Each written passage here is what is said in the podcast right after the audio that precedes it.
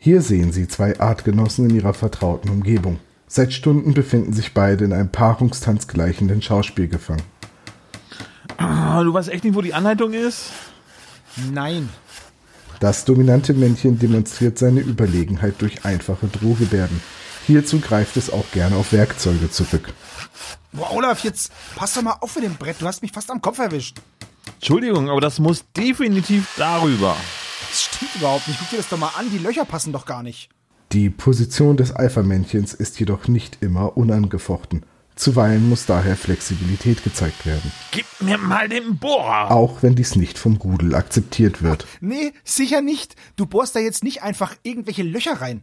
Wieso nicht? Dann passe wenigstens alles. Weil das scheiße aussieht. Wir halten uns einfach an die Anleitung. Die du verschlammt hast. Ich, ich. Nee, sicher nicht. Wenigstens habe ich nicht den Inbusschlüssel verbogen und ich weiß, wo alle Schrauben sind. Ja, locker sind die bei dir. Zweikämpfe zwischen Männchen müssen oft durch die Präsenz eines Weibchens geschlichtet. Habt ihr es beide gleich mal. Das gehört darüber, das Brett dahin und unter dem da liegt die Anleitung. Oh. Ja, tatsächlich. Entschuldige, Sebo. Ja, ist schon okay. Der Schrank ist aber auch echt kompliziert. Hm, kompliziert. Schalten Sie für weitere Abenteuer der IKEA auch beim nächsten Mal wieder ein. Tom, du Vogel, hilfst du uns jetzt mal? Nein,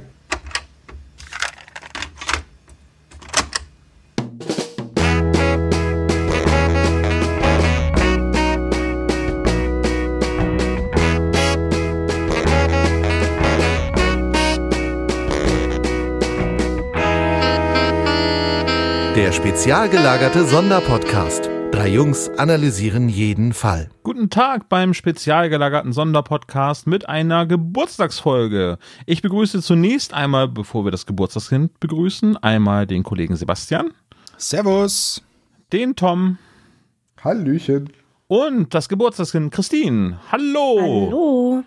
Happy Birthday to you. Marmelade im Schuh. Aprikose in der Hose. Happy Birthday to you. Ich bin so froh, dass ihr textsicher seid. Ich war mir, ich, ich hab, kenn sowas ja nicht. Nee? Ja, weil du ein freudloser kleiner Gnom bist. Oder einfach keinen Geburtstag hast. Weil es immer über, durch Weihnachten überschattet wird. Das könnte natürlich sein. Das stimmt schon, aber es wurde ja oft gewünscht, dass Christine und Ines öfters im Podcast vorkommen und äh, heute ist die perfekte Gelegenheit. Und ich habe mir schon seit ewigem eine Geburtstagsfolge gewünscht. Ja, Ja, ich habe übrigens beim Hören unseres Jahresrückblicks 2018 gemerkt, dass wir mal so eine Abstimmung hatten, ob du beim verschwundenen Filmstar dabei bist. Da war das aber auch noch geplant, dass das unsere 50. Folge wird. So ist es eben mit Plänen. Wenn sie die Realität erreichen, war's das. aber, aber wir können den verschwundenen Filmstar dann ja einfach nächstes Jahr an deinem Geburtstag. Nee, eigentlich war das so, dass wir dich rausgeschrieben haben wie Bobby Ewing aus Dallas und jetzt standst du auf einmal unter der Dusche und wir haben alles nur geträumt und jetzt sind We- wir schon we- Moment, mich jetzt oder Christine? euch beide. Achso, standen wir auch zusammen unter der Dusche. Das weiß ich nicht, aber wenn dann getrennte Duschen, weil wir sind ein anständiger Podcast. Sind wir? Schade. Dann nehme ich Ja. jetzt doch meinen Hut. Mit unter die Dusche, da wird aber nass. Christine, sag doch mal eben, welche Folge hast du dir zum Geburtstag gewünscht? Das Auge des Drachens. Das ist eigentlich totaler Quatsch, dass wir das immer anmoderieren. Mega blöd, weil ja die Leute, die, die Ne? Ja, ein Podcatcher, ne? Und das Cover sagt eigentlich auch alles Aber diesmal. das ist auch, das ist auch immer, das macht aber jeder Podcast so. Oh, heute reden wir über, na, seid ihr schon gespannt? Naja, ich habe den Titel gelesen, also ne, die Spannung hält sich in Grenzen. Ich finde, das gehört aber auch zum guten Ton, dass man das dazu sagt. Ja, das stimmt. Ist richtig, ja. Äh, lass uns mal die spontane Frage stellen, was habt ihr denn so gehört? Tom, möchtest du anfangen? Ja, ich habe nichts gehört. Ich möchte da wieder einmal mit unserer Regel brechen und äh, über ein Buch reden, das ich gerade lese. Äh, lass mich raten, das Auge des Drachen von Alfred Hitchcock. Ähm, Äh, nee, das habe ich tatsächlich schon gelesen ähm, zur Vorbereitung. Nein, ich lese momentan ein Buch, das mit dem Titel Abenteuergestalten von Andreas Mellhorn erschien im System Matters Verlag. oh, Ein- ja, ja, ja, von Daniel. Liebe Grüße, Daniel. Ja, Grüße. Äh, der, ein Verlag für Rollenspiele von Rollenspielern und das ist auch ein Buch, das sich gezielt an Spielleiter richtet. Und zwar eben an jene, die ihre Geschichten selber schreiben wollen. Und äh, ja, es richtet sich sowohl als äh, an, an Amateure, Anfänger, als auch Leute, die das schon ein paar Jahre machen. Ich finde solche Bücher für Spielleiter immer sehr interessant, weil die immer auch den Blickwinkel von anderen Leuten auf das Spiel leiten, also ähm, das Erzählen von Geschichten als eben Spielleiter, Meister beim Rollenspiel legen. Und ich habe das Buch bei uns im örtlichen Hobbyladen gesehen, habe es direkt gegriffen und gekauft. Bin jetzt auf Seite 50, wo beschrieben wird, wie man auch ein, ein gutes Dungeon-Abenteuer, das einfach nur wir laufen von Raum zu Raum und hauen Monster tot äh, beinhaltet, leiten kann. Und äh, bin sehr gespannt, was ich noch durch das Buch lese. Es sind 260 Seiten oder so. Es ist sehr schön illustriert und toll aufgebaut. Nur das quadratische Format finde ich sehr unpraktisch. Und das finde ich Aber- gerade so spannend, äh, weil die haben ja auch das Rollenspielbuch äh, Dread rausgebracht in diesem quadratischen Format. Und es ist mal was anderes, aber es sticht dadurch mehr ins Auge, würde ich sagen. Ja, wahrscheinlich habe ich es deswegen auch sofort im Regal zwischen den anderen Rollenspielbüchern gesehen. Gleichzeitig bin ich aber auch total genervt von diesem quadratischen Format, weil ich es so unpraktisch zu lesen finde, weil es so breit wird dadurch. Dann habe ich eine Empfehlung für dich. Lege es einfach zu deinen Rittersporttafeln mit ins Regal. Ja, danke. Sebo, was hast du denn so gehört? Ähm, äh, ganz kurze Frage, habe ich das schon letztes Mal erwähnt, was ich gehört habe, dass ich der automatische Detektiv gehört habe? Nein, hast du noch nicht. Gut, aber, dann werde ich ähm, das jetzt sagen. Ja, gelesen von Oliver Rohrbeck, ähm, erschienen im. Achso, nee, du hast es ja gehört. Ich wollte, darf ich kurz? Danke, Ja. ich sag das jetzt nochmal. Selber, was hast du denn so gehört? Ja, ich habe der automatische Detektiv von A. Lee Martinez ähm, gehört, gelesen von Oliver Rohrbeck und das ist in der Lauscher Lounge erschienen. Und ich habe das schon als Buch, habe das auch schon gelesen damals. Und ähm, das ist nämlich schon von 2009 das Hörbuch und davor kam ja schon ähm, das Buch. Deine des Grauens, ne, glaube ich. Ja, genau. Aber das, das habe ich tatsächlich nur angefangen zu hören. Das fand ich jetzt, na, hat mich noch nicht so abgeholt. Aber der automatische Detektiv finde ich, den finde ich super cool. Das ist ein Roboter, der ähm, in der in einer in einer Stadt, in der halt alles, in der es alles Mögliche gibt, Mutanten und Menschen und Roboter und Roboter auch Bürgerrechte erwerben können. Da ist Mac Megaton ein Taxifahrer und durch Verwicklungen wird er halt zu einem zu einem Helden und zu einem Detektiv. Und ich finde es total cool, weil das Buch ist halt aus seiner Perspektive geschrieben und halt aus der Perspektive eines Roboters. Also der weiß dann halt zum Beispiel, dass er vier Zehntelsekunden später das und das macht. Und das ist einfach total cool geschrieben. Martin ist eh, ist eh ein cooler Autor. Und diese Sicht auf die Welt aus den Augen eines Roboters ist schon irgendwie cool. Also es ist auf jeden Fall eine Empfehlung. Oliver Rohrbeck liest das Buch vor. Sehr schön. Und es ist lustig und also es ist kein Comedy-Buch, ne? Aber es ist witzig geschrieben. Mir hat's mega Spaß gemacht. Dauert sieben Stunden ungefähr. Christine, was hast du denn in letzter Zeit so gehört? Also ich habe ähm, eher Podcasts gehört. Also so den letzten, den ich gehört habe, das war die Medienkuh. Ich weiß nicht, ob ihr hier schon mal drüber gesprochen habt. Ich meine nicht. Okay, ähm, dann erkläre ich es kurz. Es ist ein Podcast zu Film, Funk und Fernsehen. Ähm, also das gängige Fernsehprogramm kurz besprochen, was neu ist, was kommen soll. Und äh, man spart sich das dann zu gucken. Super Format. Äh, Gut, man ist also trotzdem informiert, was im öffentlichen, nee, öffentlich-rechtlichen ja gar nicht unbedingt, aber halt auch im Privatfernsehen so läuft, ohne es gucken zu müssen. Ich glaube, die Medienkuh höre ich schon seit zehn oder elf Jahren. Das ist so ein Reader's Digest für Fernsehserien als Podcast. Ja, doch schon. Also ist ja auch eine, also ich glaube, Medienkuh ist wahrscheinlich einer der bekanntesten deutschen Podcasts. Äh, weiß nicht, zig, zig Millionen Hörer weltweit aus Deutschland. Ähm, naja, Wir packen es in die Shownotes auf jeden Fall. richtig. Oder was gibt's bei dir? Ach, ähm, ich bin gerade im Witcher-Fieber. Ich habe die Serie auf Netflix bis auf die letzte Folge geguckt, weil Ines jetzt gerade noch hinterherhinkt und äh, die wollen wir dann gemeinsam gucken. Und jetzt gibt es die Neuauflagen der Bücher. Ich hatte mir die Hörbücher äh, angehört, die Audible-Demos davon. Da hat mir tatsächlich aber die Lesung nicht so gefallen. Und dementsprechend habe ich gedacht, ach, ich könnte eigentlich mal wieder einen Medienbruch begehen und äh, mich wieder dem Gedruckten hingeben. Und dementsprechend habe ich jetzt ähm, die Kurzgeschichten, den ersten Kurzgeschichtenband äh, von The Witcher in Arbeit. Hast du die Spiele gespielt? Nein. Ähm, ich, jein, ich habe jetzt äh, über eine äh, Angebotsaktion habe ich äh, The Witcher 3 äh, Wildlife äh, mir zugelegt, habe aber da Hunt. glaube ich nur das Intro. Ähm, Wild. Wild Hunt, Wildlife, Wild Hunt, Teil, wo, ja, man, wo man die. Monster fotografiert. Genau, ja. Witcher 3, Wildlife Experience. Wenn du dann So drei Hans Stunden, Dielmann, dann so drückst genau, du drei irgendwie. Stunden X, um so ein Hölzchen am Stöckchen zu reiben, dass es ein Feuer gibt. Nee, äh, also The Witcher, ähm, ja, weiß ich nicht, ich habe das als, äh, als sie damals rausgekommen sind, die Bücher schon mal beobachtet, aber da war so eine Sättigungsphase, was Fantasy-Literatur angeht. Ähm, ich mag Fantasy grundsätzlich sehr gerne, aber irgendwie hatte ich da ein, eine gewisse Sättigung verspürt und dementsprechend habe ich das erstmal beiseite gelassen. Und jetzt durch die Serie bin ich ein bisschen beflügelt, dass ich das dann doch nochmal komplett lesen möchte. Also die ganze Geralt-Saga habe ich mir vorgenommen. Also für die nächsten 20 Jahre habe ich was zu lesen, würde ich sagen, weil ich komme leider nicht mehr so viel zum Lesen. Ja, wir haben ja die Videospiele also mit Jahren der Verspätung erst gespielt. Das hat den ersten Teil ziemlich anstrengend gemacht. Ich glaube, da mochten wir auch die Steuerung und das Kampfsystem gar nicht. Wir haben es dann irgendwann abgebrochen und stattdessen Let's Play geguckt. Ja, Und, es war wirklich äh, furchtbar zu steuern. und zwar hauptsächlich deswegen, weil ich endlich den zweiten Teil spielen wollte. Den haben wir dann auch gespielt. Der war ziemlich gut. Der dritte scheint auch ziemlich gut zu sein, aber äh, der liegt immer noch auf dem Pile of Shame der. Der dritte wurde gerade in die äh, Top 10 Liste der besten Spiele des letzten Jahrzehnts gewählt. Dementsprechend, ja, kann man mal reingucken. Wenn man sich den so anguckt, glaubt man das aber auch sofort. Ja, Ja, gut. Dann lass uns äh, weitermachen mit äh, der eigentlichen Folge. Wir reden heute über die drei Fragezeichen-Folge im Auge des, des Sturms. das Auge des Drachens. Auge des Sturms Im- wollte ich gerade sagen. Im ne? Auge des Drachen, la la la la la Das la. Auge des Drachens, Folge 113. Richtig. Als Buch war es die Nummer 110. Erschienen ist das Buch übrigens 2003, ähm, das Hörspiel auch. Aber was ist das Besondere an dem Erscheinungsdatum, Olaf? Es ist eine Nikolausi-Folge.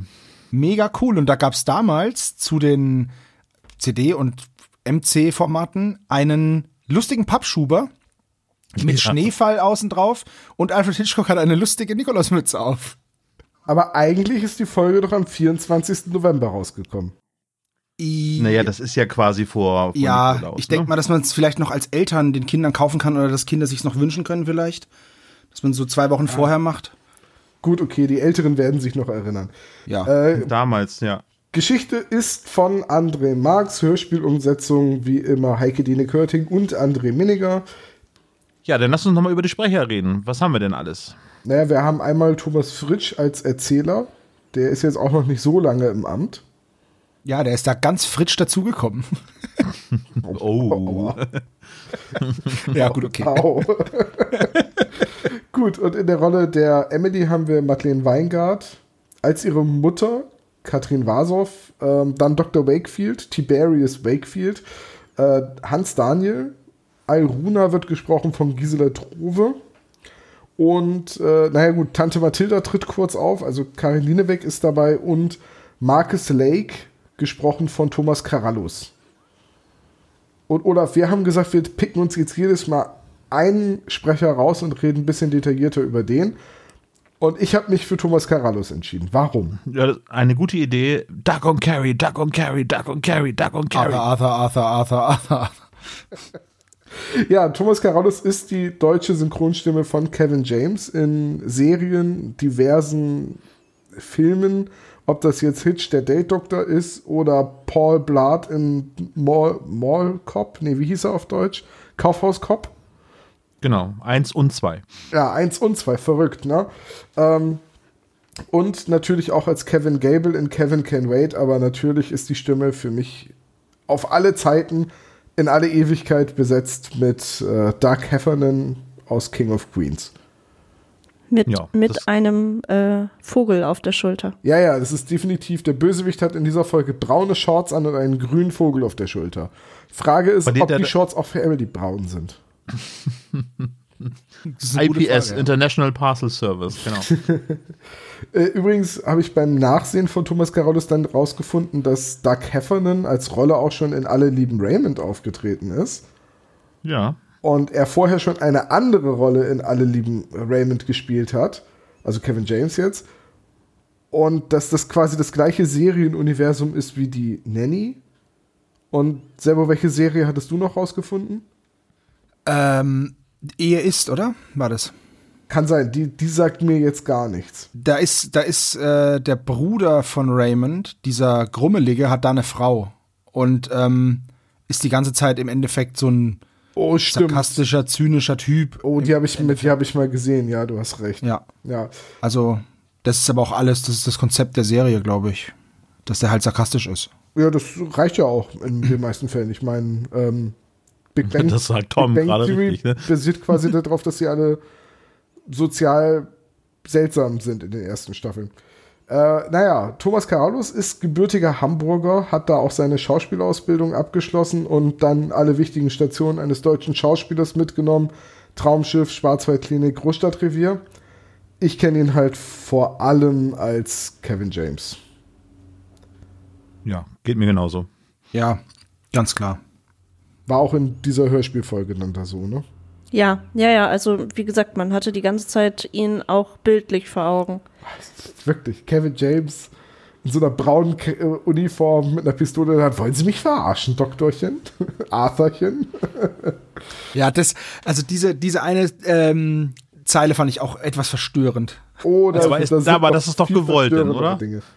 Ist das denn nicht äh, äh, produktionstechnisch so gewollt, dass äh, alle Leute denn, die ähm, bisschen älter sind, sich daran erinnert fühlen?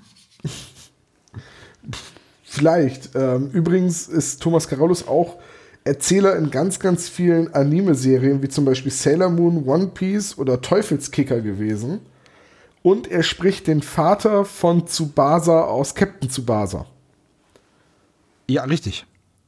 Woll- Wollte ich nur mal so erwähnt haben, weil ich glaube, Sebo und ich, wir haben wahrscheinlich beide Kickers und Tsubasa geguckt als Kind. Natürlich. Ich nicht. Bei Olaf nicht mehr, weil Olaf war da schon Abi-Zeit. Und ich, Richtig. und ich habe Sailor Moon geguckt. Warst du auch so schockiert, als Tuxedo Mask den Kristall durch die Brust kriegt? Natürlich. Ja, das war verstörend. Gut, ähm, reden wir doch ein bisschen über die drei Fragezeichen. Ich wollte gerade sagen, ich verstehe die Worte, aber den Zusammenhang erschließt sich mir nicht. Ich habe mich halt immer gefragt, wofür steht Tuxedo Mask, bis ich irgendwann gelernt habe, Tuxedo ist der Anzug und er trägt eine Maske. Eigentlich ist das voll der blöde äh, Natürlich ist es ein- Superheldenname. äh, mega so, dumm. Das ist so, als würde man Superman roter Umhang und Unterhose über der Hose Typ nennen. Nee, St- Strumpfhose Umhang müsste er heißen. Strumpfhose. Umhang. so, Schalten Sie auch nächste Woche wieder ein, wenn es heißt Telekolleg Anime. reden wir über die äh, drei Fragezeichen Folge und ähm, wir wollten ein bisschen mehr über die Cover reden. Reden wir über das Cover dieser Folge. Es ist ein Drachenauge Es sieht aus wie ein Auge des Drachens ähm, mit so mit einer. Golemhaut, so, ne? Ja, und das ist irgendwie wiederum, das passt eigentlich wiederum gar nicht zur Folge, weil das ist zwar das Auge eines Drachen, aber es kommt ja kein richtiger Drache oder irgendwie so ein Drachenauge in der Folge vor. Nur weil du es nicht sehen kannst. Ja, weil ich es nicht sehen kann. Ich muggel ich. Du Mucki. Ja, aus Emilys Sicht sind wir alle Muggel. Außer Sebo, der ist ein Schlammblut. Wow. Wo kam das jetzt her? Aber gut. Dir werde ich es noch zeigen. Script. Ähm, so, tatsächlich hat Silvia Christoph einen anderen Entwurf gemacht, den man sehen kann in äh, die drei Fragezeichen und die geheimen Bilder, also in diesem Bildband. Denn der erste Entwurf zeigt tatsächlich eine Vogelklaue über einem Steinkreis im Wald. Das Major Spoiler ahead. finde ich gar nicht mal, weil es verrät eigentlich gar nichts. Okay, Steinkreis im Wald, dass das das Drachenauge ist, wird ja relativ früh im Hörspiel schon gesagt. Ich finde, das eigentliche Cover hat tatsächlich nichts mit der Folge zu tun. Nö, aber baut die Spannung auf, die ähm, so immer gewollt ist, ne, bei den Covern. Findest du das? Ich finde, hier ist das Cover einfach komplett an der Folge vorbei. Das Cover ist cool. Okay, es mag der Grund gewesen sein, warum du dir die Folge ausgesucht hast. Ich meine, Ich meine, wir haben immer einen 2003 Hitchcock in diesem Schuber mit einer Mütze, ne? Also. Zwei, ja, gut, okay. Hm. 2003, äh, du warst 13 Jahre alt. Ich hatte diese Folge auch, aber ohne Mütze. Du hattest also einfach nur die CD. Ja, die Kassette. Du hattest da- davon der noch tatsächlich die Kassette. Ja, ich hatte nur Kassetten von den drei Fragezeichen. Oh, okay. Ich Das hatte ist auch nämlich die richtige Art. Ich hatte nämlich nur einen Kassettenspieler und keinen CD-Player. Ja, Ja. Was ja grundsätzlich nicht schlimm ist, weil ich das auch hatte. Ich glaube 2003 Olaf, hatte ich schon einen CD-Player, aber der der war so groß wie heute so ein, der war größer als heute eine PlayStation 4. Es war so ein riesiger Kasten, dieser CD-Player. Damals, als man noch so eine, so eine richtige HiFi-Anlage hatte, in der sich die einzelnen Komponenten gestapelt hatten. So hatte man dann einen Tuner, also eine Endstufe und diesen riesigen CD-Player, darunter einen Kassettenrekorder. Du nicht, nee, du hattest einfach nur einen Kassettenrekorder. Ich hatte auch noch einen Plattenspieler. Oh. Olaf hatte noch eine Wachswalze. Und Shellac-Platten. ja. Die konnte man wenigstens glatt föhnen. Gut. ähm, Äh, aber be- bevor wir jetzt über die Folge sprechen und Sebo uns unnachahmlich den Klappentext vorlesen wird, Christine, müsst uns vorher schon verraten, warum du diese Folge als Geburtstagsfolge ausgewählt hast oder ähm, sparen wir uns das fürs Fazit auf? Nö, kann ich ruhig sagen. Ich mochte die als Kind schon total gerne. Hattest du die denn auch? Ja, habe ich doch eben gesagt. Es wäre, alles andere wäre ja auch irgendwie komisch. Ja, Ich habe sie heute zum ersten Mal gehört. Ich kenne sie nicht. Ich, sehe sie zum ersten Mal. Du stinkst. Samuel, lies doch bitte den Klappentext vor. Ein markerschütternder Hilfeschrei hallt durch den Wald. Als Justus, Peter und Bob sich alarmiert auf die Suche machen, finden sie ein kleines Mädchen, das zitternd in den Himmel zeigt. Es, es war ein Drache. Ein Drache hat mich angegriffen. Kurze Zeit später schwebt tatsächlich ein seltsames Tier hoch oben in den Wolken. Eine optische Täuschung? Oder gibt es doch Dinge zwischen Himmel und Erde, die rational nicht erklärbar sind? Die drei Detektive aus Rocky Beach müssen bei ihren Ermittlungen zu diesem Fall sehr genau hinsehen und machen die Erfahrung, dass man selbst den eigenen Augen nicht immer trauen kann. ja. Eigentlich ein ziemlich guter Klappentext. Ja, verrät auch nicht zu viel. Deutlich passender als das, Lo äh, als das Cover der Folge, das gar nichts verrät. Ja, aber ganz ehrlich, ich fand das Cover auch immer ziemlich cool. Es ist cool. Es ist ein Drachenauge. Wie kann ein Drachenauge nicht cool sein? Eben, also kauft man die Folge. Stimmt. Ich habe die Psychologie. Aber ich glaube, so wird das Briefing gewesen sein, ne? Irgendwie, Silvia, Christoph, mal bitte das Auge des Drachen. Okay. Ich habe mir So, und Gelb übrigens spielt eine Rolle, genau. fest vorgenommen, heute bei dieser Besprechung deutlich seltener zu sagen, aber im Buch. Ich dachte, Oh, Trinkspiel ist kaputt. schade, ne? aber wir können immer noch warten, bis Olaf Ja gut und in Medias Res sagt. Okay. Ähm, meine Überlegung war, ich sage einfach am Ende so ein paar Dinge, die zum Buch anders sind, vor allem so äh, die kuriosen Dinge. Also, Also, also ich weiß aber jetzt schon, dass ich dich zwischendurch an einer Stelle fragen werde. das ist auch vollkommen in Ordnung. Wenn das irgendwelche größeren Abweichungen sind, werde ich das auch weiterhin in der Folge sagen. Kommen wir doch einfach mal direkt in Medias Res. Ähm, genau, ja.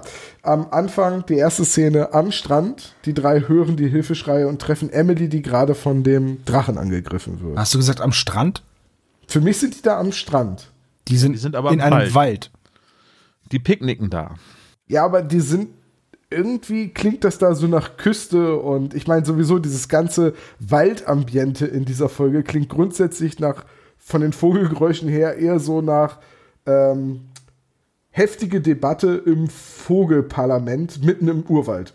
Weil da ist so ein wildes Durcheinander an Vogelstimmen. Es ist so, sie genaßen die idyllische Ruhe und im Hintergrund streiten sich die Vögel gerade über die aktuelle Haushaltsdebatte.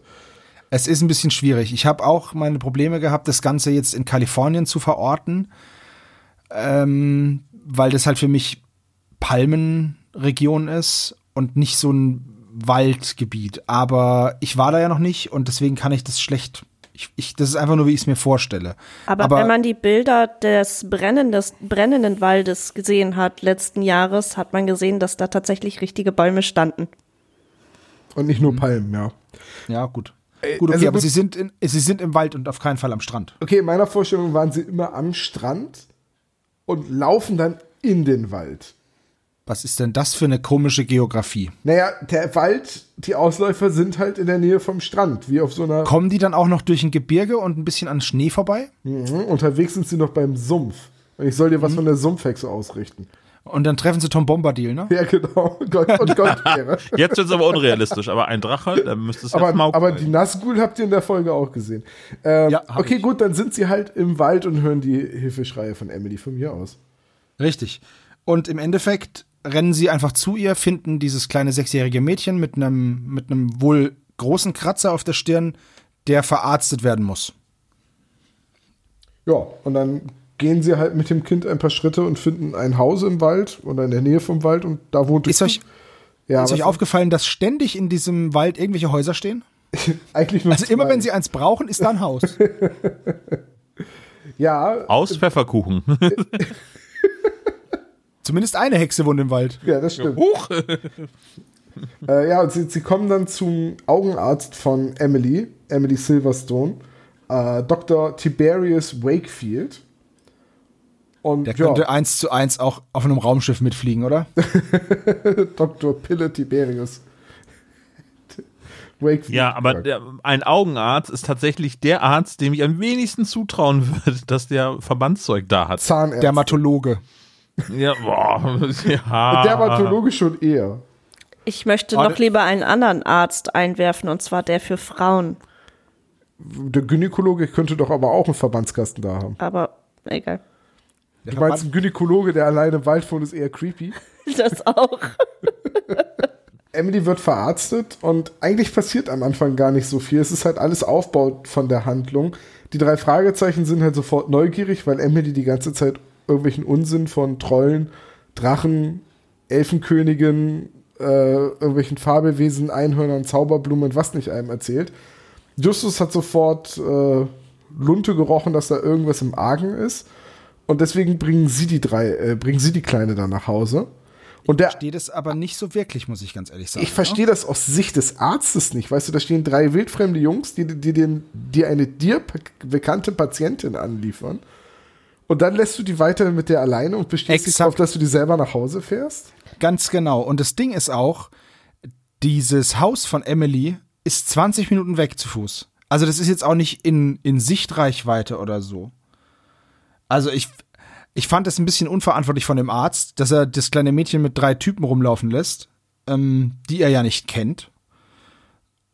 Aber gut, okay. Aber der geneigte Hörer des Hörspiels kennt sie ja. in- und Ja, schon, aber- vertrauenswürdig. Ich sag mal so, realistisch reagiert dann die Mutter. Der Arzt reagiert in meinen Augen nicht realistisch. muss ich ganz Aber ehrlich sagen. was die Verantwortungswürdigkeit des Arztes angeht, da müssen wir später jetzt sowieso noch mal drüber sprechen. Das können wir dann gerne machen, ja. Das Du meinst sowas wie Schweigepflicht zum Beispiel? Ja, oder dass man auch, wenn man was über den Patienten weiß, dieses auch kundtut. Ja, eigentlich ja, dass, ähm, dass diese, dass sie Tetrachromatin ist, das müsste er eigentlich der Mutter sagen. Und dann würde die Mutter auch wissen, ah, okay, das Kind guckt nicht nur gelbe Bilder an und fantasiert, sondern sie sieht tatsächlich was. Ich habe hier ihre Untersuchungsergebnisse. Ich kann sie Ihnen leider nicht sagen, bis mein Buch erschienen ist. Ja, richtig. Also, Sie könnten Stimmt. mir die Idee Ihres eigenen Falls klauen. Nee, äh, stimmt schon, ist was dran. was ich aber auch, was ich aber auch komisch finde, ist, dass Justus tatsächlich darauf anspringt, ein kleines Mädchen fragt ihn, ob er ein Troll ist und er sagt, ja, okay, ich bin zwar kein Troll und das sieht auch jeder, aber ich glaube dem Kind, wenn es sagt, er war ein Drache. Das ist so ein bisschen so eine Diskrepanz und ich finde den, den, das Motiv, was die drei haben, diesen, in Anführungszeichen, Fall zu verfolgen, finde ich ein bisschen lasch. Soll ich das eine Kuriosum jetzt doch schon vorziehen? Ich fänd's gut, weil das hat mich wirklich gewundert. Gibt's Okay, dazu im Buch ja, andere tatsächlich- Informationen? Tatsächlich startet die Geschichte ein wenig anders im, im Buch, weil die drei Fragezeichen werden quasi interviewt. Also es kommt dann relativ schnell raus, dass es Peter ist, der Justus interviewt. Und Justus macht sich in diesem gespielten Interview über Peter, der ihm einen Stock ins Gesicht hält, sehr lustig und sagt, ja, danke, dass Sie das fragen. Eigentlich bin ich der einzig Intelligente von diesen dreien. Die anderen beiden sind ziemlich doof und äh, neigen, äh, taugen eigentlich nur zu Handlangerarbeiten und, und, und. Und dann liefern sich die drei eine Schlamm- und Matschschlacht. Vielleicht habe ich deswegen das Bild des Strandes im Kopf gespeichert, weil im Wald für mich nicht genug Sand, Schlamm da war. Jedenfalls sind die über und über mit Schlamm besudelt, als sie Emily treffen. Und deswegen denkt sie, sie wären Trolle, weil die halt komplett matschig sind. Und deswegen Okay. gucken sie auch alle seltsam an. Also auch Dr. Wakefield stellt den dreien dann Handtücher und einen Eimer hin und runzelt mehr oder minder die Stirn, weil da kommen halt drei matschverschmierte Ges- Gesellen mit einem kleinen blutenden Kind an. Das sie dann trotzdem nach Hause bringen. Ja, ja, das ist genau so. Das Okay. ist dann nicht anders. Und auch Mrs. Silverstone hinterfragt nicht, warum die drei aussehen, als wären sie gerade ein Wochenende auf Wacken gewesen. Aber dann sind sie doch schon wieder sauber, oder nicht? Ja, aber auch nicht so richtig, weil ich glaube nicht, dass die bei Dr. Wakefield noch die Klamotten in der Maschine Ähm, Ich, ich wollte es gerade sagen, aber wie Matsch funktioniert, wisst ihr Stadtkinder schon, oder? Ich frage nur. ich komme vom Land. Na, dann weißt du ja, wie Matsch funktioniert. Natürlich. Siehst du mal. Ich nicht. Also Olaf Matsch ist nasse Erde. Und ich mache jetzt kein Tutorial zum Hat, hat eine Matschschlachten. ziemlich hohe Viskosität und Richtig. ist vor allem auch sehr klebrig. Ähm, nee, also es wundert sich, ich glaube, Alruna wundert sich noch einmal, warum die drei wirklich halt aussehen, ähm, als hätte man sie kopfüber in, in, in eine Glyph äh, ne, äh, geworfen, aber ansonsten wundert sich halt keiner. Ja, okay. Naja, Gut, So, dann- die, die drei bringen Emily nach Hause. Richtig. Und an, auf dem Weg kommen sie an dem bemalten Steinkreis von Martha Lake vorbei, dem namensgebenden Drachenauge. Fand ich eigentlich schon eine ziemlich gute Szene, vor allem wie Jens Wawrischek halt Peter spricht, der so dann sagt so, Justus, ich sehe nur ein paar bunte Steine. Man kann sich so richtig vorstellen, wie er diese Geste mit dem kreisenden Zeigefinger neben der Schläfe macht. Ich finde aber, dass ähm, gerade Peter in der in diesem Fall total lieb mit Emily umgeht. Das finde ich voll schön. Das stimmt. Also er ist nicht umsonst das Lieblingsfragezeichen. Ja, Bob ist auch so nur so ein bisschen eifersüchtig, ne? Ja, Bob trifft sich dann mit Emily in zehn Jahren, Ich wollte gerade sagen, ist ein bisschen zu jung wenn, für Bob. wenn sie dann 16 ist. Ey, so Und Bob altert Family ja nicht Guy. weiter. Hey, Mac, bist du schon 18? Nein, Mr. Quagmire. Okay, tschüss, Mac. genau das. Ja. So, ähm, Mrs. Silverstone äh, ist total besorgt, als sie Emily und die drei matschigen Gestalten kommen sieht. Ja, in unserem Hörspiel sind sie nicht matschig, aber trotzdem ist sie besorgt und das fand ich eine sehr realistische Reaktion. Und auch, dass sie dann erstmal Emily anhört und fragt, wie war das? Und dann fragt sie die Jungs und dann lässt sie das Ganze nochmal von Emily gegenchecken. Das fand ich echt cool. Also das, ich habe der Mutter das halt abgenommen, weißt du, nicht so, oh ja, mein Kind ist wieder da, da sind drei Typen, nö, nö, sondern das war wirklich realistisch und normales Verhalten. Das gefällt mir einfach, wenn das so geschrieben wird. Ja, an der Stelle sei noch einmal darauf hingewiesen, dass es jetzt eine größere Abweichung gibt, nämlich Mrs. Silverstone vermutet die drei Fragezeichen als Urheber der ganzen Fantasiegeschichten, die Emily den ganzen Tag so erzählt. Ah, okay. Also sie glaubt halt, dass die Emily, wenn sie spazieren geht, immer zu den drei Fragezeichen läuft und die ihr den ganzen Blödsinn mit den Drachen etc. erzählen. Nicht unrealistisch, ja. Nö, deswegen, äh, weil Emily ja auch die drei zu äh, kennen scheint und so weiter, da, da passt das dann total gut. Ähm, Ja. aber fürs Hörspiel nicht weiter wichtig. ja, Ja, ähm, E- Emily wird dann da auf ihr Zimmer geschickt und nimmt Peter mit, weil ja, das ist auch so typisch, ne? Ich kann vor meiner, ich will ja nicht über meine Tochter reden, während sie da ist. Ich schick die mal weg. Ja, Geh, geh mal spielen. Wir müssen Ja. lästern. Das stimmt schon. Aber man, ich finde es aber schön gemacht, dass man auch ähm, durch diese Aktion kriegt man halt auch einen Einblick dann in ihr Kinderzimmer und dann redet sie halt mit Peter und da hat sie sich auch den richtigen ausgesucht, weil der ja eher an Übersinnliches glaubt als jeder andere von denen. Vor allen Dingen kommt so die Kleine nicht auf die Idee, das Ganze zu belauschen, sondern ist beschäftigt. Genau. Ich fand es cool geschrieben, beziehungsweise ähm, ja, einfach schöne Mechanik da eingebaut, die, die Gruppe zu trennen, sinnvoll.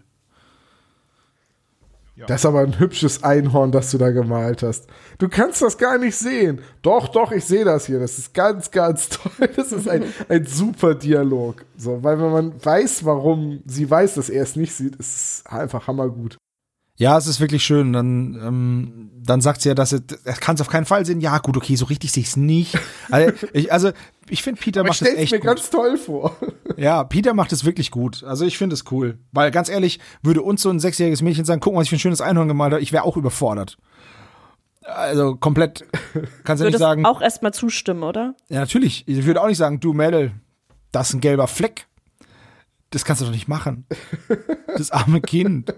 Ich so würde, Scheiß ich, hänge ich nicht an den Kühlschrank. Gib das her. äh, ganz ehrlich, ich würde auch alles sehen, was das Kind sagt.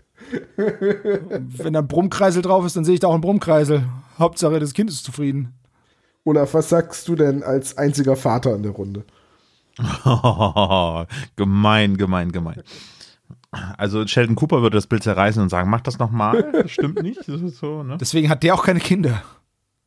Ja. Auch du. Ich, ich glaube, da fehlt dann einfach die Fantasie, die, die diese Kinder denn mitbringen und dementsprechend sollte das auf jeden Fall honoriert werden. Und äh, wenn die Fantasie es gebietet, dann sollte das unterstützt werden. Ich sag, Weil das fördert die Kreativität. ich sag ne, mal von so, daher. äh, Serbo hat eben gerade einen Punkt angesprochen, wo ich gesagt habe, ja, das kommt wahrscheinlich hin. Also wenn ich drüber nachdenke, wer von den drei Fragezeichen wahrscheinlich zuerst Vater wird, dann ist es Peter. Ja. Und ich glaube auch, das wäre der beste Vater. Ja, gut, das weiß ich jetzt nicht. Ja, doch, denke ich schon. Das ist eine gewagte These. Ja, ich sag mal so, Peter ist treu, Bob ist. Und Justus als ja, Vater. aber weißt du, aber Peter wird niemals vernünftig eine gute Nachtgeschichte mit Monstern und Gespenstern vorlesen können, weil er sich dann einnimmt. ja, aber genau, das ist äh, eine gute Nachtgeschichte, sorgt ja dafür, dass das Kind schläft und nicht, dass das Kind mit dem Messer auf der Bettdecke sitzt und nach unten in das Bett sticht. so wie bei Monster AG. Richtig. ah, gut, okay. Oder ich spiele gerade das Spiel Der Herr der Träume. Oder Herr der Träume, da geht's um ähnliche Geschichten. Da spielt man Stofftiere. Das ist ein tolles Brettspiel. Total süß. Stammvieh. Ich bin Stamm. So, aber lass uns weitermachen. Ja. Die nächste Szene. Da habe ich jetzt mal eine Frage, wie es jetzt weitergeht. Sie verlassen das Haus der Silverstones, gehen zurück in den Wald, weil sie gucken wollen, wer oder was da jetzt Emily angegriffen hat, finden diese grüne Feder und den Pflaum. Genau. Und dann entdecken sie auch den Vogel. Äh, ja, aber was vorher noch passiert ist, ist, dass Justus sagt zu Peter, du hast den besten Orientierungssinn. Und Bob fragt, seit wann das denn? Und Genau. als Hörer fragt man sich, ja, seit wann das denn? Und dann, als sie dann da sind und der Vogel kommt, dann sagt Justus, hey Peter, du bist der Schnellste. Und dann sagt Bob auch wieder, seit wann das denn? Und das Lustige ist, dass man, ich glaube, dass die drei da wieder an einem Mikrofon standen und Jens Wawritschek dann lachen musste, weil man hört dann so ein, das ist, und zwar, wenn man auf Spotify das hört, ist es Track 13 bei Sekunde 3 oder 4. Da hört man das. Ich habe es extra rausgeschrieben, da kann es jeder mal nachhören. Ich fand es ziemlich lustig und ich glaube, das ist so ein Hintergrundgeräusch, das die einfach drin gelassen haben. Ist weil mir die darüber halt kichern nicht mussten. aufgefallen. Also auch Bitte? beim wiederholten Hören ist mir das nicht aufgefallen. Ja, ich, ich höre ja aber auch das, was bei den, bei den Puppen passiert im Hintergrund. Ich, ich höre sowas. Aber ich habe es auch im Auto gehört. Also da ist es ist dann. dir auch Ja. aufgefallen? Oder? Nee, aber ich, da, ich, da, da fällt einem ja eher schon mal weniger auf, weil du ja auch noch die Außengeräusche im Auto hast. Also Genau. mir ist beim Autofahren, wenn ich die Folgen da gehört habe, zur Vorbereitung immer mehr aufgefallen. Aber ich habe ich hab sie tatsächlich heute auch über Kopfhörer gehört, wo ich teilweise dann dachte, da sind aber ganz schöne Störgeräusche in der Folge drin. Mhm. Also jetzt nicht der Vogel, der ist selbst in Szenen, wo der Vogel gerade nicht da ist, sind irgendwie ab und zu mal so wie so Vogelgeräusche drin. Aber dass du im Auto mehr hörst als ich, liegt daran, dass ich fahre. Ich, mein, Warte ich meinte, wenn kurz. ich fahre. Und Ich möchte kurz bei den Störgeräuschen einhaken. Ja. Wir haben ja in unserem Adventskalender haben wir Ghostbox vorgestellt und da haben wir ja noch nicht so viel von gehört, wollten nicht zu viel verraten. Ähm, ich habe das seitdem natürlich weitergehört und das hat mich wahnsinnig gemacht. Es ist unheimlich toll, das Hörspiel. Dafür, da reden wir sicherlich nochmal drüber. Aber ähm, bei der Produktion werden ganz viele ähm, Umgebungsgeräusche eingespielt und ganz oft sind es Krankenwagen oder Feuerwehr oder Polizeiwagen. Und wenn man das im Auto hört, das ist beim Autofahren ätzend, ja. Halleluja. Vor allen Dingen, weil es ja nicht amerikanische äh, Ja. Streifenwagen sind, wo man das irgendwie noch rausfiltern könnte. Nein, es sind halt die hiesigen Geräusche. Und jedes Mal, wann, wo kommt denn jetzt dieser Krankenwagen? Muss ich jetzt rechts ranfahren? Jedes Mal direkt die Rettungsgasse in der Fußgängerzone gemacht. Und wieder durch. So, Das hat mich wahnsinnig gemacht. Jetzt möchte ich sagen, Ja. ich war auf meiner äh, zweitliebsten Internetseite xenoxanto. oder xenocanto, äh, wo man Vogelstimmen aus aller Welt hören kann und habe mir angehört, wie ein Kea klingt. Und Ja. habe mir dann auch Videos angeguckt von einem Kea, weil ich den Vogel nicht kannte vorher. Echt nicht? Ikea. Aber jetzt Oh, muss ich, mal sagen, liebe Keas. Sounddesign, sie haben auf jeden Fall den richtigen Vogel erwischt. Also es sind wirklich alles äh, Kea-Geräusche, Ja, die sie richtig. da eingespielt Es, haben. es gibt eine sehr, sehr tolle Tierserie, die heißt Tiere vor der Kamera, glaube ich. Äh, ich hoffe, dass ich es nicht falsch sage. Die ist sehr alt schon. Und da gibt es eine Episode über Keas. Und die ist so in den, wann ist es produziert? 70er Jahre oder so. Und da wird das Auto, das Wohnmobil von den, von den, oder der Truck von diesen Tierfilmern von den Keas zerlegt. Also die haben, die sitzen dann da und beobachten die und dann kommt ein Schwarm Keas und dann fangen die an und der eine beißt am Auspuff rum, der nächste rupft die Gummidichtungen raus. Es gibt auf YouTube kleine Ausschnitte davon. Ähm, wir packen die dann mal in die Shownotes. Ich geschicke die euch die, die Links und dann. gibt ganz viele Videos, weil Ikea so furchtbar neugierig und Oh, überhaupt es nicht ist- scheu sind. Ja, das sind so dass tolle sie einfach Tiere. ankommen und sich alles angucken und umwerfen. Und ich habe ein Video gesehen, wo man die Intelligenz von Keas getestet hat. Und zwar hat man eine, eine Kiste genommen, in der ist Futter. Und es gibt vier oder fünf unterschiedliche Wege, an dieses Futter zu kommen. Und jedes Mal, wenn der Vogel einen davon rausgefunden hat, hat man den entfernt und wieder die Kiste hingestellt. Und der Vogel hat tatsächlich nach und nach alle äh, Wege rausgefunden. Und ein Weg beinhaltete sogar, dass man ein Objekt nimmt, das durch einen Wurf beschleunigt, um ein anderes Objekt anzustoßen, weil es dann runterfallen wird. Also quasi in dem Video wurde es Newtonsche Physik genannt. Also dieser Vogel hat tatsächlich grundlegend physikalische Kenntnisse. Ja, das ist. Deswegen ersetzen wir jetzt unseren zweiten Podcaster durch einen Kea. Ach nee, doch Ich dachte nicht. immer, ich wäre der von uns dreien, der keine Ahnung von Physik hat. Also, Naja, egal. das, die, die Serie heißt Tiere vor der Kamera. Ich habe es gerade nochmal nachgeschaut. Wenn ihr Tiere vor der Kamera Keas bei YouTube eingebt, dann findet ihr die gleich ganz oben und ich kann es nur jedem empfehlen. Das sind ein paar Minuten. Es ist einfach so lustig. Keas sind so super. Ähm, ja, schaut euch mal an. Das ist der Hammer. Also wer danach Keas nicht mag, der hat irgendwie ein Problem. Man sollte halt, wenn man Keas beobachten geht, irgendwie zwei Autos mitnehmen. weil, weil sonst ist es blöd. Das ist Aber- der beste Hinweis überhaupt. Einfach alles, alles redundant vorrätig haben. Auto, Klamotten.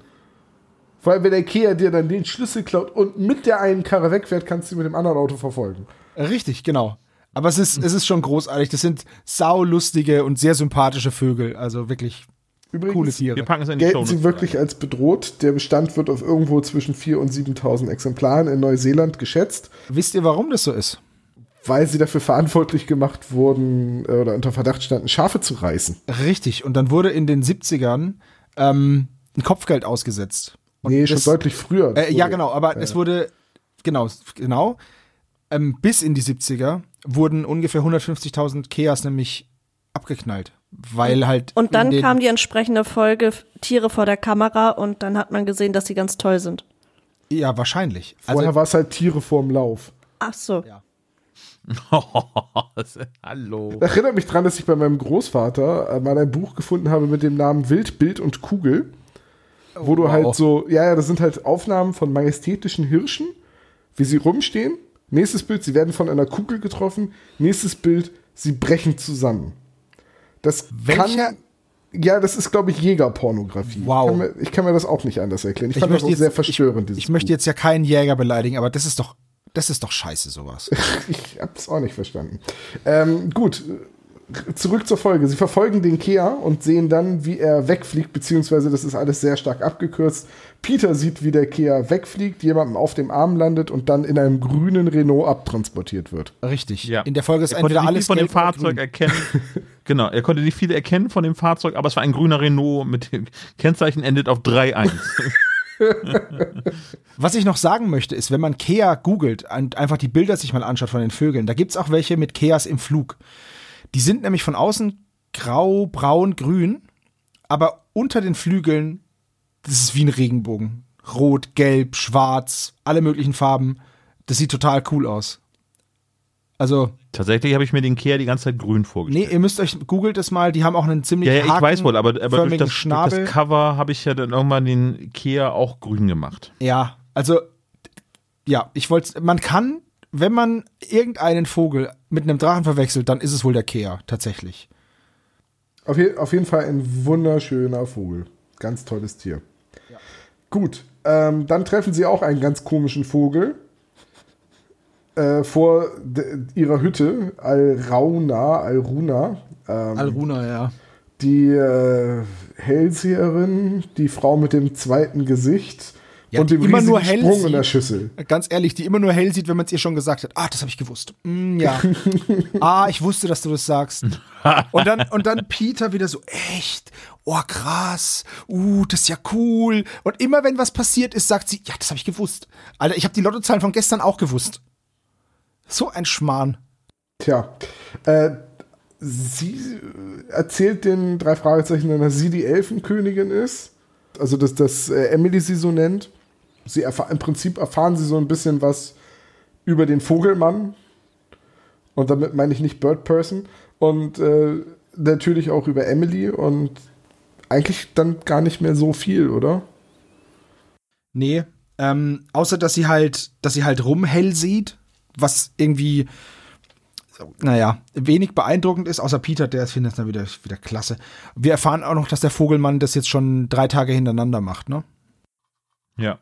Aber also die Szene ist ja dafür gemacht, dass man quasi äh, von dieser mysteriösen Geschichte hin zum realistischen kommt und dass man eben nicht weiter einen Mythos nachjagt, sondern dass es um ganz konkret, also das ist quasi der Fall der. Und dann nimmt man dann Radagast den Braunen oder was? also jetzt mal echt, die war ja wohl total krude die Frau. Es hätte ja auch, äh, wie heißt Miss, äh, wie heißt die von äh, die Perlenvögel, die Dame? Mrs. Melody. Mrs. Melody. Peter! Justus. Die wäre auch sehr schön gewesen in dieser Folge. Naja, auf jeden Fall wollen sich dann die drei bei Alruna, Alrauna ähm, auf die Lauer legen für den nächsten Tag. So, und Alrauna, most uh, witch name überhaupt. Ja, mega. Jetzt kommt wieder so eine Stelle, ne? Christine, nächsten Tag, wenn sie in der Zentrale sind, Warum weiß Bob auf einmal, dass der Vogel, den sie beobachtet haben, ein Kea ist? Naja, weil er in der Bibliothek war und dort Bilderbücher studiert hat. Aber das wird so nicht gesagt. er kommt zur Tür rein und sagt, Kollegen, ich bin jetzt der Kea-Experte. Richtig. So, wenn man nicht genau hinhört, denkt man, er hat in einem Möbelhaus angefangen. Ja, er hat erst Hand, er arbeitet er ja bei Sexhändler und dann ist er jetzt in einem Möbelhaus. Jetzt baut er Möbel. nee, aber Bob hat halt recherchiert und ähm, weiß jetzt, was für ein Vogel das war. Ich, ich gehe mal davon aus, dass es dann so gemeint ist, dass er irgendwie die Feder mitgenommen hat und dann mit einem großen Bildband in der Bibliothek saß. Sie haben ihn ja auch weitestgehend gesehen. Also. Ja. Ja. Wenn man dann halt wirklich Bilder von Vögeln sucht, dann. Und ist das jetzt auch schon die Szene, in der Bob sein Notizbuch verliert? Nee, das kommt erst später, ne? Das, das Notizbuch hat er schon längst verloren. Ist das nicht das zweite Mal, wo sie den, den, äh, sehen sie den Vogel nicht sogar zweimal oder verwechsel ich da gerade wieder was? Äh, nee, sie sehen den Vogel nur in ganz kleinen Teilen. Am Anfang sehen sie was wegfliegen, wenn, okay. wenn Emily verletzt wird und da jetzt sehen sie ihn dann Jetzt bei der Verfolgungsjagd, okay. Genau. Und das heißt, jetzt kommt Bob schon und sagt, ich habe gestern mein Notizbuch verloren. Ne? Ja.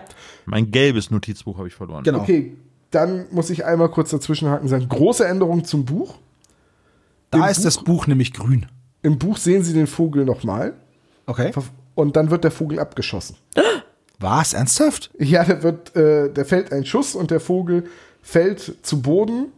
Justus und Peter leisten sich dann eine Verfolgungsjagd. Eine, also wirklich auch eine spannende Verfolgungsjagd, wo Peter fast äh, im Gegenverkehr von einem LKW zerschmettert wird. Alter, äh, die, okay. Die, die, fehlt halt komplett. Und ich glaube, dass der, in der Verfolgungsjagd äh, war das mit dem äh, Mr. Lake. Und oder nee, gar nicht, sie verfolgen einen silbernen BMW. Entschuldigung, also verfolgen sie Dr. Wakefield im, äh, im Buch. Also jemanden, der auch die, die, die Stelle kennt. Und Bob kümmert sich um den verletzten Kehr, wird dann allerdings natürlich niedergeschlagen, ihr habt es erraten. Und hat dann einen Hashimitenfürsten. Also er sagt das auch buchstäblich. Nein, Doch, er sagt, er hat ein, wieder mal einen Hashimitenfürsten. Und als Justus fragt Bob, was ist passiert, sagt Bob im Buch, das Übliche. Ich bin niedergeschlagen worden. ich frage mich allen Ernstes, warum Bob nicht einfach mal einen Helm aufsetzt, wenn er rausgeht. so ein schöner Footballhelm, so wo auf der Seite ein großes nee, hier unser dritter Peter Check seit, von. Letzten, seit der letzten Gehirnerschütterung ist er sehr vorsichtig geworden. Ich trage diesen Helm. ähm, ja. Nee, das hat hier der, der tschechische Nationaltorhüter Peter Tschech hat das ja gemacht. Das war aber eine sogenannte Scrum Cap, die man beim Rugby aufsetzt, um die Ohren des zweite Reihe Stürmers vor dem vor den Blumenkohlohren zu schützen, weil der seinen Kopf nämlich auf den Oberschenkel Außenseiten ja, ja. der erste Reihe Stürmer hat und dann werden die hin und her gerubbelt.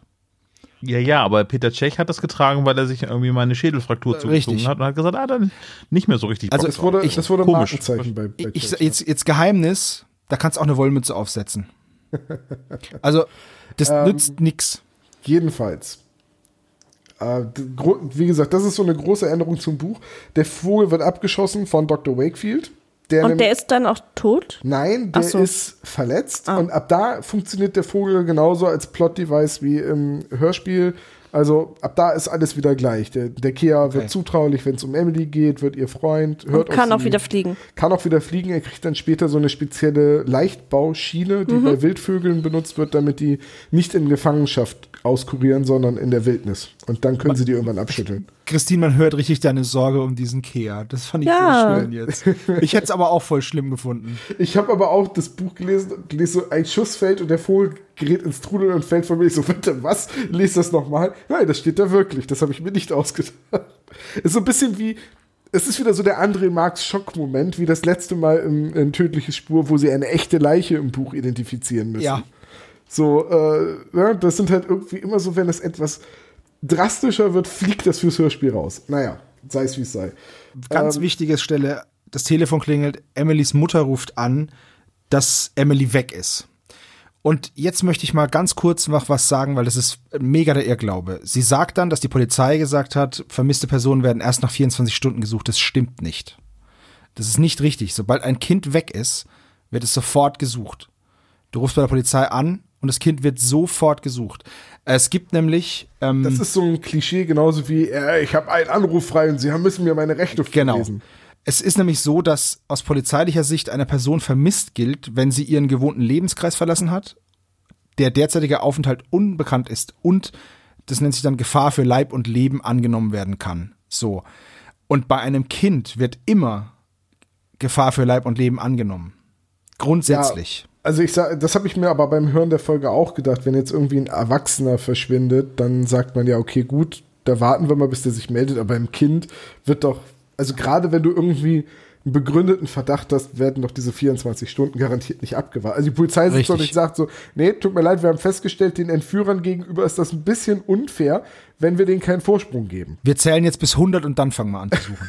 also es ist einfach, Zumal Justus wurde äh, ne, anstatt Ian Carey entführt und da wurde die Polizei sofort angerufen. Gut, okay, Moment, und, da äh, muss man aber auch dazu sagen, sie waren Augenzeugen der Entführung. Also, Ja, okay, gut. das Also ist noch es- wieder ein anderer Fall. es ist so, Personen bis 18 sind Minderjährige und die dürfen ihren Aufenthaltsort nicht selbst bestimmen nach Gesetz und deswegen sind die immer, also wenn die abgängig sind, dann ist, wird sofort nach denen gesucht. Bei Erwachsenen ist es halt so, die dürfen sich das halt aussuchen, wo sie sind und mit wem sie Kontakt haben und deswegen ist es da ein bisschen schwieriger. Aber auch da, wenn jetzt, wenn jetzt Christine sagt, der Tom ist weg, dann wartet, da wartet auch keiner 24 Stunden. Dann kannst du einen Vermisstenantrag stellen und dann wird geguckt und dann wird rumtelefoniert und dann geht die Suchmaßnahme los. Da wird nicht gewartet. Also das ist ein Also das nächste Mal, wenn Christine anruft, ist Tom bei dir? Und sage ich, "Hm, hast du 24 Stunden abgewartet? Ich glaube eher, ich glaube eher, Christine wartet 24 Stunden. Nein. Nein. Oder Da so, gibt's ja auch- Weißt du auch ganz genau, dass es nicht so endlich ist. mal ausschlafen. da gibt's, da gibt's auch diesen coolen Witz, ne? Wenn der, wenn der Mann ähm, nicht nach Hause kommt und dann ruft die Freundin die Freunde an von dem Mann. Und dann war er bei drei ja. Freunden, hat er, war er den Abend, bei vier hat er übernachtet und der, beim einen ist er noch da. Ja, da war, da war was, ja. So, ähm, die drei Fragezeichen fangen dann an, Emily zu suchen und sie kommen als erstes auf die Idee, dass sie Dr. Wakefield und Iruna fragen. Logisch, das sind die Orte, wo sie Emily schon mal gesehen haben. Die Leute könnten sie gesehen haben auf ihren täglichen Spaziergängen. Also gehen sie zu Dr. Wakefield und belauschen, wie der bedroht wird von Genau. Doug Heffernan. Von Doug Heffernan. Genau. Und da ist auch das mit dem Doktorchen. Doktorchen, wollen sie mich verarschen? Ja. Ich, es, es ist einfach für mich, die Sprecherleistung toll, aber für mich funktioniert es nicht. So leid es mir das tut, aber das ist halt einfach Doug, Doug Heffernan. Das ist schwierig. Wäre aber auch ein schöner Alternativtitel für die Folge. Der Verarscher der Doktor. Ja, also gut. Also die hören dann dazu. Der Mann fährt weg. Sie können wieder nicht gucken, was es für ein Auto war, weil, ah, verdammt, die Tür ist auf der anderen Seite. ähm, da haben sie sich auch schon mal cleverer angestellt, aber okay. Ich möchte übrigens dazu sagen, im, im äh, Hörspiel, Sie sehen den Mann ja nicht, der geht ja auf der anderen Seite raus. Das erwähnt Justus ja auch noch so total gestellt, so, leider konnten wir das Gesicht des Mannes nicht sehen, weil sich die Eingangstür unglücklicherweise auf der anderen Seite des Hauses befindet. Richtig. Worauf, worauf Justus und Bob so da sitzen, oh gut, dass der das sagt, das wäre mir nie im Leben aufgefallen. Ich meine, ich stehe hier hinterm Haus und wundere mich, wo die Tür ist. Das dachte ich mir auch und sie waren ja schon mal de- bei dem Haus. Und Also- später erkennen sie den Mann trotzdem, Ja, obwohl sie ihn noch nie gesehen haben. Ja, sie gehen dann aber, ähm, sie, sie reden dann mit Dr. Wakefield, der dann gleich, nachdem er erfährt, dass Emily weg ist, ähm, das Stichwort Entführung nennt. Ja, Olaf, mal die Frage, war der Dr. Wakefield für dich in der Situation genauso verdächtig wie für Justus? Auf jeden Fall. Ja. Für dich auch. Weil er gesagt hat, Ja, natürlich. Ja, ja, Für mich nicht. Warum denn Entführung? Genau, hat er noch kein Wort darüber gesagt. Ja, aber das ist doch so ein. ja, aber ist das nicht das Erste, was man annimmt, wenn jemand sagt so, ähm, Emily ist verschwunden, Nein. so Kind ist weg? Nein. Nein. Okay. Hab, das das, wäre eher so ein, habt ihr schon mal beim Drachenauge geguckt? Ja, ich weiß nicht, aber das ist, wenn jemand zu mir kommt und sagt, Person XY ist weg und Person XY ist ein Kind, dann gehe ich davon aus, dass die Person jetzt auch schon mal im Kinderzimmer nachgeguckt hat. Also weißt Aber du, Dr. Wakefield hat doch Ja, mit der aber es ganzen kann auch Entführung weggelaufen nichts sein. zu tun. Also, es ist ja nicht so, als ob der mit Lake unter einer äh, Decke stecken würde. Und es ist auch jetzt nicht, dass das ein Fehler ist, weil er im Buch in Wirklichkeit der Entführer ist oder so. Also der, der scheint da wirklich einfach ins Blaue zu raten. also er verhält sich verdächtig, ohne dass er was gemacht hat. Und Christine, du findest ihn da auch verdächtig? Ja, ja, ja. Okay. Ja, okay, gut, wenn ihr das so sagt, dann bitte. Also, ich nicht. Dann findet ihr das zwar falsch, aber okay. Ja, ich fi- ich finde auch nicht, dass er verdächtig ist, aber gut, er ist halt, er stellt sich Ja, halt ein bisschen aber, doof aber an, was ist das denn für eine Suggestion irgendwie? Die ist nicht da, denn er hat sie sich, man, die kennen sie ja alle und dass sie eine lebhafte Fantasie hat. Und das erste wäre, dass sie dann irgendwie, keine Ahnung, dem Drachen nachgelaufen ist und sich dann verlaufen hat oder so. Das wäre ja irgendwie die erste Annahme. Und die erste Annahme, ich weiß nicht, vielleicht bin ich dazu bläugig, wäre ja nicht irgendwie, oh, das Mädchen wurde entführt. Was, was sollte es für einen Grund geben, dass sie entführt wird? Die Mutter ist offensichtlich nicht so wohlhabend oder Nee, aber habt ihr euch nicht gefragt, wo Mr. Silverstone ist? Nein, Nicht? nein, Oder die andere Mrs. Silverstone? nein. Das wird mit keiner Silbe erwähnt. Hätte sie nicht sagen müssen, hallo, ich bin Mrs. Silverstone, mein Mann lebt nicht mehr. Ja, aber ich weiß nicht, vielleicht liegt es auch daran, dass ich bei einer alleinerziehenden Mutter aufgewachsen bin. Okay, gut. Für mich ist das normal, wenn der, wenn sie keinen Mann hat. okay, mag sein. Ich, ich habe mich halt gewundert, dass es halt nie nachgefragt wird. So, so Bob zumindest. Sagen Sie mal, Mrs. Silverstone, gibt es eigentlich auch einen Mr. Oh? Alter, wow. oh, Hallo Emily, ich bin Bob, ich bin dein neuer Vater. Wow. Ich habe Peter trotzdem lieber als dich. Und dann so Tritt vor Schienbein. Äh, ja, nee, gut, okay. Dann gehen sie weiter zu Alruna, die hat das Kind auch nicht gesehen, aber die wirkt auch wirklich äh, besorgt. Also die macht sich offenbar richtig, richtig Sorgen, weil Emily weg ist. Ja, und sie deckt auch hier jetzt die Ähnlichkeiten, also sie erwähnt zumindest, dass es Ähnlichkeiten zu der Malerin gibt. Weil Justus sie nach Mr. Lake fragt. Genau. Ja. Und das ist, also das ist ja der Familienname der Malerin.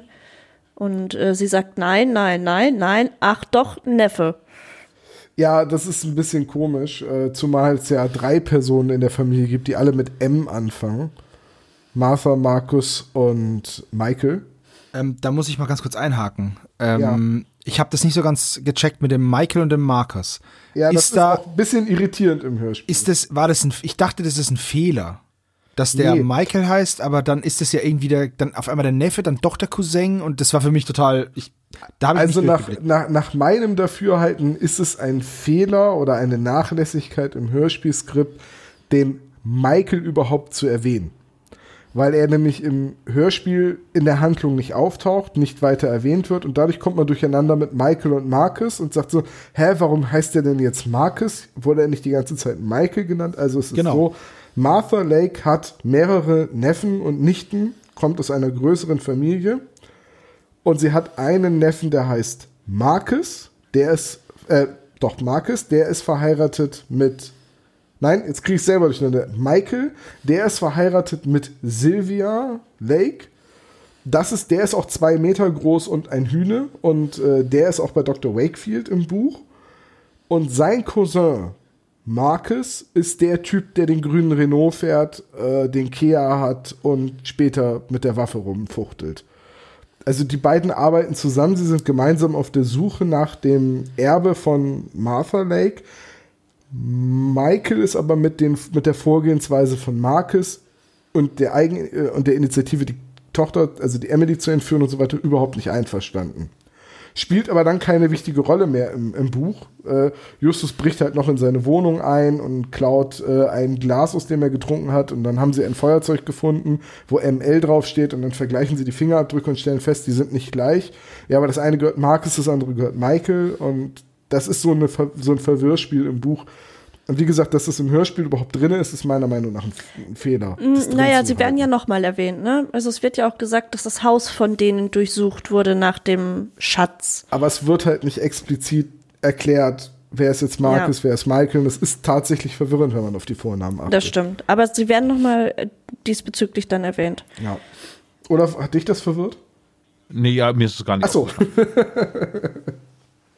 Äh, also mit den Namen, äh, nee, also das, ich bin total überrascht, dass es jetzt gerade zwei, zwei Personen gibt, die da in dem Buch nach haben sie halt einfach gekürzt und dann haben sie einmal wahrscheinlich den Namen falsch. Ja, Eigentlich äh, sind es ja sogar drei mit der Frau zusammen. Ja, ja, aber. Zu, zu ja, deiner ja, Verteidigung, Marcus Michael by the Lake, das kann man auch wirklich verwechseln. Also. Ja, ja, ja. Also für mich war das eh irgendwie Duck, ne? Also, daher. Ist mir egal, wie du dich nennst, du heißt Duck wie wir immer wieder dahin zurückkommen. Ne? So, ähm, die drei gehen dann zum Drachenauge, um da nach Emily zu gucken. Weil auch bei Alruna lief ja ins, äh, alles ins Leere. Ja, ja, und sie erwähnte ja nochmal, dass das ja auch ihr Lieblingsplatz sei. Richtig. Äh, und auch da wieder, die sind beim Drachenauge, kommen nicht weiter, beschließen zurück zur Zentrale zu fahren, weil, und jetzt habe ich die nächste Szene genannt, Tante Mathilda kennt jeden beim Fegen. Oh, warum muss Justus da fegen? Es nervt. Ja, es ist. Mal ganz ehrlich, also ich von der fand Hörspielproduktion. Aber Olaf, sag, warum es dich nervt. Es, weil es die ganze Zeit im Hintergrund ein. Aber, Was hat er gesagt? Keine Ahnung. Aber kannst du dir das nicht auch vorstellen, wie Tante Mathilda so leicht grinsend an einem Pfeiler lehnt und Justus bei der Arbeit zuguckt und weil er in letzter Zeit seine häuslichen Pflichten auf dem Schrottplatz vernachlässigt, sie sie mal so richtig dran kriegt, weil jetzt hat sie ein Druckmittel und auch wieder ein Bob sagt, ey, guck mal, das die rote Lampe leuchtet, da ruft jemand in der Zentrale an. Ach, Tante Mathilda, halt mal kurz. Das ist doch großartig. Ja, yeah, klar. Also ähm, von der Szene her ist es total großartig, von der Abmischung her ist es eher störend im Hörspiel, aber ja, sei es drum. Oder äh, bin ich der Einzige, der diese Meinung also, hat? Also das Ding ist halt, wenn du solche Geräusche einbaust für die, für die szenische Untermalung, dann sind die mal ganz gut. Wenn die Szene aber länger dauert, dann laufen sich diese Geräusche tot und dann werden sie zu Störgeräuschen. Wir hatten das schon mal mit so einem Piepsen, ähm, wo ich, wo ich auch in der in unserer Besprechung gesagt habe, mach doch bitte jetzt dieses blöde Piepsen. Also mich, mich macht es aggressiv, weil ich ich verstehe das für das Ambiente, ne? Das kann man aber dann auch ausfaden lassen. Niemand wird vergessen, dass da gerade gefegt wird. Oder dass es da piepst.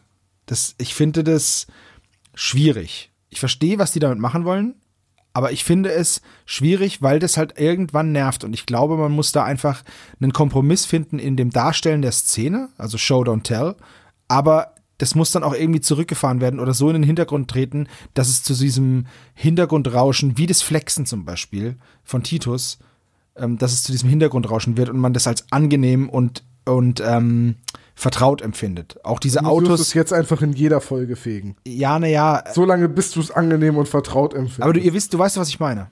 Ja, ich weiß, was du meinst. So, das ist Mich halt einfach. trotzdem nicht gestört. Ich, ich verstehe das, dass es Olaf nervt, mich hat es jetzt nicht gestört, vor allem weil äh, Justus dann auch noch die passenden Geräusche gemacht hat und Peter weggescheucht hat zum Beispiel. Ähm, mich hat es jetzt nicht gestört. Ich finde, ich weiß aber, warum es ihn genervt hat. Mich nerven andere. Naja, also Vielleicht liegt das aber auch einfach an der Produktionsart der Europa-Hörspiele. Die haben ja nun eine ganz eigene und wahrscheinlich etwas ältere Technik, weil die ja auch noch analog basiert. Es gibt ja durchaus Produktionen, also sagen wir mal hier die ähm, Monster 1983, da wird ja viel mehr mit äh, Dreidimensionalität auch auf Stereokanälen gearbeitet. Also grundsätzlich kann man ja in Stereo auch simulieren, einen, einen dreidimensionalen Raum. Und das ist ja von der Abmischung her oder von der Dynamik von den Europa-Hörspielen ja nicht so ausgeprägt. Dass, wenn du man, keine Ahnung, auch ähm, von Winterzeit irgendwie eine Sherlock Holmes-Produktion anhört, die haben ja eine ganz andere räumliche ähm, Ausnutzung in diesem Hörspielen. Und das gibt es eben bei Europa nicht. Und ich, vielleicht wäre das da nicht so auffällig. Äh, gut, ist vielleicht wirklich so produktionstechnisch bedingt. Was mich in der Folge viel mehr gestört hat im Sounddesign war eigentlich, dass Mrs. Silverstone, wenn sie am Telefon ist, nicht klingt, als wäre sie am Telefon, sondern als würde sie im selben Raum sitzen, aber irgendwie drei Meter entfernt. Ähm, das ist gerade jetzt bei dem Anruf, der jetzt kommt, mir besonders aufgefallen. Oh, da hast du recht, jetzt wo du es sagst. Ja. Äh, gut, sie ruft an. Sagt, Wollen wir noch ganz kurz sagen, dass, ähm, dass Martha eine große Schmucksammlung hatte, weil das ist jetzt dann nochmal wichtig. Und dass sie äh, Titus drei, vier gelbe Bilder verkauft hat. Ach so, ja, genau. Es geht um einen verschwundenen genau, Ja, und, dürfen, und, und ja. Kunst. Genau, und wir dürfen das nur nicht jetzt, äh, weil das ist jetzt die Szene, in der nur deswegen können sie diesen Zusammenhang herstellen, weil Mathilda ihm das eben sagt. Ja, jedenfalls äh, ruft Mrs. Silverstone die drei Fragezeichen dann wieder zu sich, sagt nicht so richtig, worum es geht. Dann düsen die drei da sofort hin und stellen fest, Emily ist wieder da und der Nestor Notabilis auch. Genau, und ähm, das ist jetzt auch noch so eine Szene, die ich unfassbar krass finde, weil wir jetzt erfahren, was halt mit Emily passiert ist und dass sie halt einfach gewaltsam entführt wurde ähm, nicht mal so mitgenommen, komm mal mit, ich zeig dir mal was, sondern gepackt, gefesselt, auf den Stuhl gefesselt und geknebelt. Alter, als Kind ist es vielleicht nicht so, weil man sich dann denkt, so, na ja, eine Entführung, tralala, aber. Passiert ja in jeder Folge. Äh, ja, aber ganz ehrlich, das ist schon echt harter Tobak. Das ist ein sechsjähriges Mädchen. Und, ähm, ich finde es vor allem schön, dass Peter so sagt, das muss ja ganz schrecklich für dich gewesen sein. Peter, du bist selbst schon mal entführt worden. Erinnerst du dich noch an späte Rache? Du musst wissen, wie furchtbar das ist. Weißt du, das Ding ist, das Ding ist auch, dass Emily mit den drei Fragezeichen reden soll, weil die Polizisten sie traumatisieren könnten. Ähm. Really? Und in, der nächst, und in der nächsten Szene erfährt man, dass, dass sie mit der Polizei gesprochen hat. Ja, das Ding ist einfach, das ist im Hörspiel überhaupt nicht gut gelöst. Nee, das ist auch eine ganz ungünstige Kürzung, weil. Ähm da habe ich übrigens tatsächlich, jetzt komme ich nämlich zu ja. der eingangs genannten Frage. Hau raus.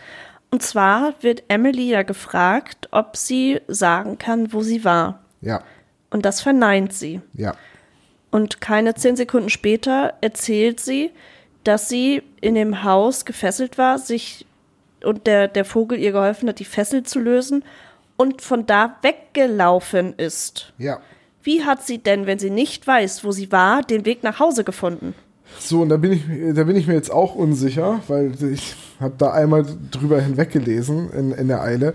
Ich meine, und das ist jetzt mit einem Fragezeichen versehen, ähm, also erstmal, Emily ist in einem Motel festgehalten worden.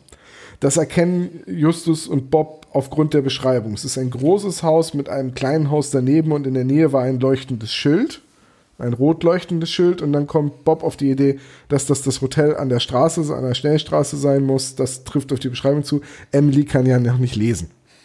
So, und ich meine, dass es im Buch dann so war, dass sie weggelaufen ist und dann von einem Taxifahrer nach Hause gebracht wurde, weil ihre Adresse wusste sie. Ah, okay. Irgendwie so, ich meine, das war so. Auf jeden Fall, oder, wenn ich, vielleicht verwechselt das jetzt so gerade, oder es war ich weiß selbst nicht mehr, wie ich nach Hause gekommen bin. Ich bin einfach gelaufen. Mhm. Ich, ne, irgendwie so. Auf jeden Fall ist es nicht so viel anders als im Hörspiel. Äh, ja, also Emily hat sich tatsächlich von dem Vogel befreien lassen und hat den Vogel dann noch mitgenommen, der irgendwie zutraulich ist. Ähm, ja. Jetzt neu. Ich, du, ich, äh, das ist ein Papagei, der ist neugierig, ähm, wenn dem in dem Hotelzimmer langweilig geworden ist, weil er alles kaputt gemacht hatte ähm, dann wird er mitgekommen sein. Also im, im, im Buch wird dann auch beschrieben, während sie bei den Silverstones sitzen, dass der Kea im Hintergrund auf dem Bücherregal sitzt, ein Buch vor sich aufgeschlagen liegen hat, immer mit dem Schnabel die nächste Seite umblättert, sie kurz anguckt, als würde er sie lesen und sie dann in Fetzen reißt. Und das ist ein wunderschönes Bild, wie die sich unterhalten und im Hintergrund dieser Vogel auf dem Regal sitzt, mit dem Schnabel umblättert, Seite rausreißt. Umblättert, Seite rausreißt. Finde ich großartig. Brauche Input. ja, also. Aber ich denke, der Vogel ist schon immer zutraulich gewesen. Nur in diesem Fall hatte Emily nichts Gelbes bei sich. Okay, und deswegen ist er nicht aggressiv, weil er ja auf die Farbe Gelb abgerichtet ist. Ja, das ist das nächste, was ich auch nicht so ganz verstehe, aber da kommen wir noch dazu. Aber Emily ist wieder da, das heißt, die Entführung hält ich lange vor. Das muss bei einem Jugendhörspiel so sein. Äh, ja, vor allem ist sie ja wichtig für die Handlung, so weil es eigentlich geht jetzt alles ziemlich schnell. Justus, Peter und Bob fahren zurück. Ne? Nein. Was? Sie fahren auf den Schrottplatz. Zum Schrottplatz. Ja, ja. Sie sind doch die ganze Zeit auf dem Schrottplatz. Nee, zwischendrin sind sie ja einmal bei den Silverstones, äh, Genau. Emily wieder aufgetaucht Ach so. ist. Ganz Ja. genau.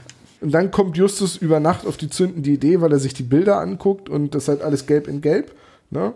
Äh, ein nackter Minion im Bananenfeld sozusagen. Äh, und Schöne Vorstellung. ja, und dann ruft er halt Emily und Mr. Silverstone zu sich. Und Emily sieht dann etwas in den Bildern und äh, Mrs. Silverstone ist überhaupt nicht überrascht, dass Emily. Das sind ja jetzt nicht Dinge, die sich ein Kind, das die ganze Zeit von Elfen, Feen und so weiter redet, sich ausdenken würde, sondern es sind sehr bodenständige Dinge wie eine nackte Frau, ein, eine Brücke mit einer Frau davor, ein Haus, eine Schale mit Früchten, so die klassischen Stillleben eigentlich. Und Mrs. Silverstone, ach Emily, jetzt hör doch mal auf mit dem Blödsinn. Ist schon ein bisschen traurig, finde ich. An der Stelle schon irgendwie, ja. Auch wenn sie sonst eigentlich eine super Mama ist in dem Hörspiel. Ja, du weißt doch, dass das nicht stimmt. Jetzt hör auf, dir so einen Quatsch auszudenken. Naja, ich denk mal, das ist halt auch, die Tochter redet halt den ganzen Tag von nichts anderem und irgendwann denkst du ja so, ey, jetzt, äh, Irgendwann ist auch mal gut. Da Ja. spricht, glaube ich, die Verzweiflung der Mutter. Weil ich meine, sie hat ja auch etliche Tests schon mit ihr machen lassen, aber da ist nie was bei rausgekommen. Ich bin nicht verrückt. Ich bin gerade daran hängen geblieben, dass Tom eine nackte Frau als äh, Stillleben bezeichnet. Touché. Touché. Aber naja, mein Gott. Ähm, Justus lässt dann die Bombe platzen, denn er wusste natürlich schon wieder ganz, ganz lange, was Sache ist. Ihm ist das über Nacht eingefallen. Ähm, gut, ne? Er hat es halt mal wieder durchschaut. Es geht um die Farbe Gelb. Sie ist eine Tetrachromatin. Wir kriegen eine Erklärung, was äh, wir normalerweise für Farben sehen können und was mit Emily in Anführungszeichen nicht stimmt. Und dann sagt die Mutter, ja gut, dann lasse ich Emily mal eben bei euch und ich fahre zurück zur Polizei. Und dann kommen die drei auf die Idee, mit Emily den Schatz suchen zu gehen, gehen zum Drachenauge. Der Kea haut ab, Mr. Lake, Doug Heffernan sitzt da. Sie haben den braunen Lieferwagen am Waldeingang offenbar übersehen. Ähm, gucken Sie mal da oben, anspringen wie in den Crimebuster-Zeiten, Folge vorbei. Ja, aber durch eine super geniale Initiierung von Emily. Ja, Weil sie hat ihn ja getrollt. Für ein sechsjähriges Mädchen ist das außer, außerordentlich clever. Ja, äh, wenn es dich beruhigt, so clever ist sie auch nur dank André Menninger. ah, okay. Ja, okay. Aber gut, ähm, das ist wieder. Aber das ist nicht gesagt. Das ist ja, sehr ja, gut, man, ja. man hätte es anders aufziehen müssen, weil im, im Buch dann Personen auftauchen, die im Hörspiel keine Sprechrolle haben. Äh, Skinny Norris. und Skinny Morton. Norris, Morton, Onkel Titus, Catrick und Pen äh, Penneth beide. Catrick Kenneth. Geil, wer ist das denn? Ich wollte gucken, ob, ob Penneth. du es merkst. Ähm, nee, tatsächlich ist es so, äh, dass eigentlich dann die Polizei kommt und dann ist er kurz abgelenkt, dann wird ihm in die Schulter geschossen und also auch wieder sehr traumatisch. Da wird der Bösewicht vor dem Kind angeschossen und lässt dann die Waffe fallen durch den gezielten Schuss in die Schulter. Äh, und dann ist die Folge vorbei. Beziehungsweise dann gibt es noch ein Picknick bei Alruna zusammen mit äh, Emily und die ganze Folge, die ganze Aufklärung wird nochmal erklärt und ja, dann ist die Folge vorbei. Okay, cool. Ja, sehr cool. Ähm, wie wollen wir das jetzt machen? Soll ich eben die, das Kuriose aus dem Buch euch erzählen oder wollen wir Sehr erst gerne. das Fazit ziehen oder Nee, wie wollen wir das machen? Ja, das wäre doch eine schöne neue Rubrik, was das Buch uns mehr verrät. Okay, ich habe mitgeschrieben beim Lesen. Ähm, dass Emily die drei Fragezeichen für Trolle hält, weil sie für Matsch bedeckt sind, haben wir ja schon erwähnt. Äh, Justus erkennt, dass Alrunas Haus bewohnt sein muss, weil es davor frisch gepflanzte Blumen in den Blumenkästen gibt und die Fenster alle heile sind. Alruna hat im Hörspiel eine Bank, auf die man sich setzen kann. Im Buch sitzen die drei auf dem Fußboden und müssen Tee trinken, der so schmeckt, als wäre er aus eben jenem Fußboden äh, gefiltert worden. Also es ist sehr malerisch, wie Peter ähm, sich diesen Tee runterwirkt und später im Gespräch, äh, weil er was gesagt hat, was ihm unangenehm ist, verstohlen versucht, einen Schluck vom Tee zu nehmen, sich dann aber im letzten Augenblick eines Besseren besinnt. Schade, dass das fehlt. Hätte man wahrscheinlich super einsetzen können. Äh, ja, gut. Äh, Bob geht K.O. Inspektor Cotter ist im Urlaub, deswegen ist Inspektor Kershaw die Urlaubsvertretung da und der hasst die drei Fragezeichen, auch in diesem Buch wie die Pest. Ähm, dann haben wir, Mr. Lake ist im, im Buch wirklich ein Psychopath. Also er, er, droht ja damit, den Vogel zu erschießen. Im Buch will er es dann auch tatsächlich machen, später in der Szene. Weil der Vogel ihm nicht zu dem Schatz geführt hat. Witzigerweise sitzt der Vogel dabei auf seiner Schulter. Habt, habt, habt, ihr, schon mal, habt ihr schon mal eine Schusswaffe abgefeuert? Ja. Also ich, ich, ich habe schon mal mit einer scharfen Waffe geschossen. Das ist jetzt ohne Ohrschützer, also ohne so Kopfhörer, sehr laut.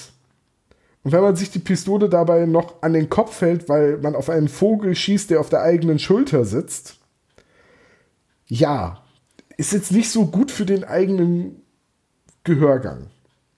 Sagen wir mal so, ist Doug Heffernan schlau? Es ist, es ist mega doof. es ist auf jeden Fall mega doof. Ähm, ja, wann klaut der Kea eigentlich das Buch? Gar nicht, aber passenderweise wird Bob ja niedergeschlagen von Mr. Lake, der nämlich dachte, Bob hätte auf seinen Vogel geschossen und verhindern wollte, dass Bob den Vogel tötet. Also, da, da, da war er noch voller Hoffnung. Da, da, da, kümmert er sich halt auch noch um seinen Vogel. Später will er ihn selber erschießen. Ähm, und habe ich noch was? Dass es zwei Männer gibt, habe ich erwähnt. Ja, nee, das waren eigentlich so die großen Änderungen und, und, der, und die kleinen lustigen Details. Der Arzt heißt Tiberius, aber das hatten wir schon. Das hatten wir. Sag mal, find nur ich das blöd, den Vogel abzurichten auf die Farbe Gelb? Äh, ja, Nein, nein. Das ist, also der Plan vom Bösewicht ist mal wieder sehr hanebüchen. Der ist doch komplett bescheuert. Das ist wieder so ähm, dieses Scooby-Doo-Level von Bösewicht-Intelligenz. Ja, er weiß, also wenn der den auf den Geruch abgerichtet hätte, okay, aber gelb. Also gelb ist jetzt. Ich weiß gar nicht. Echt? Du hast dich doch auch über den Vogel schlau gemacht, oder? Hast du rausgefunden, ob das auch, also ob diese Vögel auch Tetrachromaten sind? Also kann der die gleichen Farben sehen? Ähm, ich weiß, dass es Vögel gibt, die das haben. Ich weiß aber nicht, ob äh, Keas dazugehören. Ja, das habe ich nämlich auch nicht rausfinden können. Ja. Aber ist es denn relevant? Weil eigentlich geht es ja nur darum, dass alle gelben ähm, Felder im Wald entdeckt werden sollen. Weil er weiß ja, diese Tetrachromanie ist ja heißt es Manie? Mathie, es ist ja keine Zwangsstörung. Ich wollte gerade sagen. Ja, ja, Zwangsstörung ja, ja. ist, wenn du alles gelb malst. Gelb ja, ja, ja. Alles gelb, deswegen, gelb Mathie, genau. Ähm, Tetro, ähm, ähm, Tetrachromatie. Das ja, es geht ja um die Farbe Gelb, dass quasi das Farbspektrum nicht auf RGB, also auf Rot, Grün, Blau äh, beschränkt ist, sondern eben Gelb noch wesentlich mehr Nuancen mit sich bringt. Dementsprechend ist eine Abrichtung nur auf die Farbe Gelb durchaus realistisch. Ja, dafür muss auch der Vogel kein Tetrachromat sein. Richtig, danke, Christine. Ich hätte es nicht besser sagen. Aber das wäre so gut, wenn ähm, der Bösewicht sich dann eine Fangschreckenkrebs, also einen Fangschreckenkrebs, also einen sogenannten Mantis Shrimp, ja, äh, den ich dressiert hätte. Den habe ich auch nachgeguckt. Der kann nämlich noch viel mehr Farben sehen, weil er wie sieben Rezeptoren oder zwölf der hat Rezeptoren. Zwölf Rezeptoren und sieht hunderttausende Farben. Das bringt ihm nichts. Kann man der, bei dem LSD gewinnen? Der kann sogar Farben nach der Polarität sehen. Frag ja. mich nicht. Die Folge wäre jedenfalls ganz anders verlaufen, wenn der Bösewicht die ganze Zeit ein Mantis Schwimp dabei hätte. Wie witzig das wäre, wenn er Dann so ein wäre die Folge auch am Strand gewesen. Vor allem, wie lange oh, das Mr. dauert, bis der Schwimp nicht losgebunden hat. Emily hätte zwischendrin ihren College-Abschluss gemacht. Das Ding ist auch, wenn sie da eine Verfolgungsjagd gemacht hätten, es wäre auch lustig gewesen, wenn der, wenn der, wenn der Bösewicht den Schrimp einfach in hohem Bogen durch den Wald wirft. Liebes Geburtstagskind, äh, magst du uns ein Fazit zu dieser Folge nennen? Äh, sehr gerne. Auch wenn ich jetzt ein bisschen überrumpelt bin. Ähm, also ich mag nach wie vor diese Folge total gerne. Ich finde es nach wie vor fraglich, dass der Augenarzt nicht mit der Sprache rausrückt. Immerhin weiß er um äh, die Genmanipulation, hätte ich beinahe gesagt, Mutation, Mutation äh, seiner Patientin, äh, sagt dies aber nicht. Das finde ich nach wie vor fraglich. Aber ich finde einfach diese ganze Sichtweise, dass vielleicht anders sehende Menschen oder wie auch immer äh, gar nicht anders sind, beziehungsweise dass da, dass sie gar nicht dumm sind oder dass sie sich irgendwas einbilden, sondern tatsächlich was anderes sehen können. Das das, also wie mit diesem Thema umgegangen wird, das mag ich in dieser Folge einfach. Sebo, jetzt bist Ich du mag dran. die Folge, weil die Folge ähm, so ein bisschen heile Weltmäßig ist. So. Das, äh, ich weiß nicht, wie ich das beschreiben soll, aber sie ist so eine, so eine friedliche Folge eigentlich. Wird viel rumermittelt und im Endeffekt ist sie recht friedlich. Ja, ich weiß. Das Mädchen wird entführt und der Typ will den Vogel erschießen. Aber das passiert in, keine Ahnung, in drei Minuten. Von einer Stunde Laufzeit. Verstehst du? Ähm, Und ich muss sagen, Kindersprecher gefallen mir nicht oft. Aber die Kleine ist wirklich, die macht es wirklich gut. Und ähm, auch dieses, wenn sie, wenn sie gesagt, wenn ihr gesagt wird, ja, bedank dich mal, und dann kommt so ein niedliches Dankeschön. Das finde ich halt einfach schön, ge schön gesprochen. Also, das hat mir echt gut gefallen. Ähm, ich mag die Folge. Ich mag aber auch Keas. Also, ha, ist alles drin, was ich toll finde. Keas. Punkt. Drachen. Ja, wobei deren Augen halt, ja. Und die kleine verarscht den Bösewicht, finde ich auch super. Tom, was sagst du denn zu der Folge? Ähm, ich finde die Folge auch sehr gut. Die hat mir sehr gut gefallen. Ich muss aber leider sagen, dass mir das Buch besser gefallen hat. Einfach ni- nicht nur wegen der Kürzung, so Michael, Marcus, ne, äh, Potato, Potato, das ist egal. Das ist kein großer Unterschied, aber allein die zusätzlichen Szenen, die im Buch drin sind, die im Hörspiel nicht vorkommen, dass sie bei dem Marcus einbrechen, also Justus, und dass Justus dann so ein Mexican Standoff mit dem Bernhardiner von dem Mann hat, der überhaupt nicht böse ist, sondern der die ganze Zeit quasi immer näher kommt, um Justus abzuschlappern und Justus mag das überhaupt nicht. Er hat immer noch schlechte Erfahrungen mit Monster aus dem letzten Fall. Ähm, das ist einfach eine wunderschöne Szene. Das fehlt total. Das hätte ich mir gerne noch gewünscht. Die drei Minuten extra Hörspiel hätten echt nicht den Bock fett gemacht. Ähm, von daher, aber insgesamt ähm, tolle Geschichte. Wieder mit sehr großen Zufällen und einem doofen Bösewicht, aber hey, äh, es ist trotzdem eine der guten. Eins möchte ich noch erwähnen, das hatte ich vergessen. Und zwar, ich finde den letzten Satz, den Thomas Fritsch sagt, voll schön als Outro. Das, dass sie sich den Schmuck anschauen und den, der in tausenden Farben leuchtet und für die kleine Emily in, noch ein paar Farben mehr. Das fand ich sehr schön. Ich kann mich anschließen. Eine ganz großartige Folge, weil es ein, ein Thema ist, was neu ist bei den drei Fragezeichen, finde ich. Nämlich so ähm, Phänomene, die Menschen eben können. Ähm, es ist nur eine X-Men-Folge. Weil sie ist Emily eine, Cyclops. ist eine Mutation. Äh, ja, wie wäre denn ihr X-Men-Name? Dragon Eye oder sowas? Ja, Könnte sein, ne? Aber mit Peter, der Synästhetiker ist, ähm, Da noch nicht. könnte sie sich. Nee, da noch nicht. Das entdeckte er später, ne? Aber für später könnten sie quasi die X-Detectives. Aber stell, stell dir Nein, mal aber vor, wie spa- gut das wäre, wenn das von vornherein geplant gewesen werde, wäre. Äh, wenn, wenn Emily ihm das Bild zeigt, guck mal, ein verzaubertes Einhorn. Peter sagt, ja, und es schmeckt nach Blumenkohl.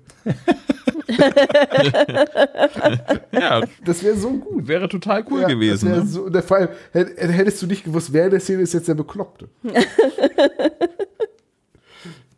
Ja, das hätten sie schon so ein bisschen ähm, als Metaplot einbauen können, so über die ganzen Sachen, dass Peter zwischendurch mal ganz merkwürdige Dinge einfach so raus. Ja, aber sowas funktioniert halt bei den drei Fragezeichen nicht, weil das ist ja nicht von vornherein so angelegt gewesen. Das ist ja. Nee, aber muss es denn auch? Nee, das Die Frage ist halt auch, kann- so diese drei Fragezeichen Live-Folgen, sind die Kanon? Also werden die Ereignisse aus Phonophobia, die sind ja nun wirklich sehr abgedreht, diese Live-Folgen. Wird das irgendwann nochmal aufgegriffen? Ist Peter wirklich Synästhetiker oder ist er das nur in diesem Paralleluniversum? das ist eine gute Frage. Das müssen wir mal die Autoren Ja, müssten wir fragen. mal. Ähm, wo- wollen wir zum Klischee-Koeffizienten kommen? Das ist eine sehr gute Ja, Idee. ich habe den hier bei mir schon auf. Ähm, ja, dann sage ich einfach mal, Christine darf äh, anfangen. genau. Und dann die übliche Reihenfolge 1, 2, 3. Ich weiß nicht, was die übliche Reihenfolge ist, aber wir Olaf, das Sebo. Tom. Weil wir Ach, das erster, zweiter. Ja. Ah, verstehe. Okay, Christine, fang mal an. Ja, wir haben als erstes die drei versuchen, sich um die Mitarbeit auf dem Schrottplatz zu drücken. Also hier dann die Szene beim Fegen. 15 Punkte. Dann geht es weiter mit äh, halt den Schnabel, Blackie. Es wird nicht explizit gesagt, aber er ist sehr, sehr laut, damit er, glaube ich, gegen den Kea anstinken kann. Zehn Punkte. Außerdem, der gute alte Titus, er flext natürlich wie ein Irrer. Zehn Punkte. Der gute Alte. Äh, Bob war in der Bibliothek und ist jetzt ein Kea-Experte. Fünf Punkte. Den schnapp ich mir einmal zehn Punkte. Der Peter verfolgt den Kea. Ja, dadurch ist er super sportlich. Das gibt fünf Punkte. Justus hat alles durchschaut, sagt aber natürlich wieder nix. 25 Punkte. Außerdem haben wir debiles Lachen am Ende. Gibt 20 Punkte. Der Bösewicht hat eine Waffe. Einmal 20 Punkte. Aber er wird überrumpelt und ähm, kriegt dadurch einmal zehn Punkte gut. Nee, sind auch Das 20. sind 20. Auch 20. Oh ja, ihr habt recht, ja. Und müsst Ja, ja, ich, ich hätte ne? das gemacht. Wenn du einfach nichts sagst, mache ich das. Ich, ich lese ja mit. Es geht um ein merkwürdiges Tier, ähm, einen Kea. Einmal 10 Punkte. Außerdem wird die Visitenkarte vorgelesen. Gibt einen Punkt. Und es geht hierbei um, es handelt sich hierbei um einen versteckten Schatz bzw. Erbe. Einmal 25 Punkte. Und damit kommen wir insgesamt auf 176 Punkte. 176 in guter Gesellschaft mit dem tanzenden Teufel, der hat 171 zum Beispiel. Und auch ähm, sehr ähnlich die Folge. ja, 176 hat zum Beispiel auch Stimmen aus dem Nichts. Auch sehr ähnlich, ja. Oder der Nebelberg. Auch ganz, ganz ähnliche Folge. Also in dieser Folge hat mich Bobs Tagebuch besonders genervt. Aber das blaue Biest hat es auch und die finde ich, keine Ahnung, also ist schon ein bisschen anders, weil Ja. hier haben wir ein grünes Biest. richtig. Wir haben jetzt hier nämlich ein grünes Biest und das ist auch gar kein Biest, sondern ein voll niedlicher Vogel. Schaut euch diese Kea-Dokumentationen an. Mann, die sind so niedlich. Okay. Äh, Memo an mich selbst, ne, wenn Sebo mal Geburtstag haben sollte. Tiere vor der Tier. Kamera. Er schenkt mir einfach nur die DVD, das reicht mir schon. ich brauche keinen Kea, der meine Ah, Wohnung okay. zerlegt. Sabo, erinnerst du dich noch an dieses lange Wochenende, wo wir alle zusammen zweimal hintereinander dieses, diese DVD mit den Katzenbabys geguckt haben? Ja. Total toll. Und mit toll meine ich ganz furchtbar. Die haben wir auf dem Flohmarkt geschenkt bekommen. So eine Was Überraschung, dass da niemand Geld dafür wollte. Ein Euro. Aber wissen Sie was? Nehmen Sie sie einfach mit. äh, gut, okay. Geschenkt ist noch zu teuer. würd Ich würde sagen, es ist Zeit für das Quiz. Das Quiz wird präsentiert von Van Goghs gelber Periode. Für die einen ist es Kunst, für die anderen nur Pipi. Und da ist er wieder, der allseits beliebte Quizmaster, Dr. Knobel. Wie geht's Ihnen? Ich habe die Werbepause genutzt, um mich zu erfrischen. Ich hoffe, ihr habt die Werbepause genutzt, um euch vorzubereiten. Mit der mit, mit Van Goghs gelber Periode, das finde ich sehr schön. Nein, mit Fanta. Ach, jeder mag doch ein bisschen Champagner. Mein Gehirn. Ah, Mann, du, aber da haben wir heute aber ganz viel. Oh, bitte. bitte Ich hoffe, bitte, bitte, bitte, lassen Sie uns einfach. Dein Gehirn arbeitet gut, Sebastian. Ich, ich werde mein Bestes tun, Herr Doktor. Ich habe wieder Fragen vorbereitet. Ich hab's befürchtet. Und Frage Nummer eins ist, welche Haarfarbe hat Dr. Wakefield? Aha. Ach du Schande. Ich weiß es. ja, ja, in deinen Aufzeichnungen steht es drin. Auf Ey, Alter, ich habe so schnell geantwortet, das kann man gar nicht nachlesen. Kann man auch Es gar ist nicht. nur ein. Wort, das liest sich schnell. Rutscht mir doch mein Buckel runter, Okay, Freunde. Also, wir haben drei richtige Antworten. Ja, das ist meine falsch. Ähm, er ist blond. Yay! Das habe ich quasi gesagt, ja. Dann bin ich Das falsch. quasi gesagt. Ja. Wieso, was hast du Es denn ist gesagt? blond, blond, aschblond wie Van Goghs Periode und braun. Ah, und okay. das Bl Blond lasse ich beim Tom mal gelten, damit er nicht aber- wieder aber beschwert. Ich war mir nicht mehr sicher. Ich fand blond war irgendwie zu einfach. Ja, es war bestimmt aschblond. Wow. Straßenköterblond. Jetzt fangen wir also an und es werden Antworten gedehnt. Interessant. Nein, Warte mal aschblond ab, was ist sie blond. noch daher alles Nein, gegeben. alles gut, ist vollkommen egal. Frage Nummer zwei. Wie beschreibt Peter den Wagen des Vogelmannes? Stimmt, er nimmt an, dass es ein grüner Renault ist. Das haben alle drei richtig, äh, alle vier richtig. Ups. Sehr gut. Ihr seid echt gut vorbereitet, besitzt nur eine falsche Antwort und die auch noch vom Gast. Entschuldigung. Ich sehe halt mehr Farben als ihr. Oh. Anscheinend Es wäre aber wär falsch. übrigens sehr lustig, wenn das jetzt alles Farbfragen passend zur Folge sind. Haben Ich habe geguckt, aber es geht nicht. Die Folge hat nicht so viel hergegeben in der Hinsicht, leider. ich dachte gerade schon, wir hätten ihr Farbthema erraten. Welche Mütze trägt Alfred Hitchcock? Frage Nummer drei. Mit welchem Tier vergleicht Justus den Drachen von der Größe? Oh, warte, das weiß ich. Ich weiß, wie groß er ist, aber Tom, was ist denn hier hat der, los? hat der Thomas Ich muss das zu meiner richtig? Verteidigung sagen, ich habe das Buch gelesen und ähm, das hilft. Gib mal einen Tipp. Lesen? Spannweite von maximal einem Meter. Ja, das, das hatte ich, den, den Meter wusste ich auch, aber ich weiß es echt nicht. Was war denn das? Also ich würde keine Tipps geben, Tom, weil immerhin bist du jetzt der alleinige Führende.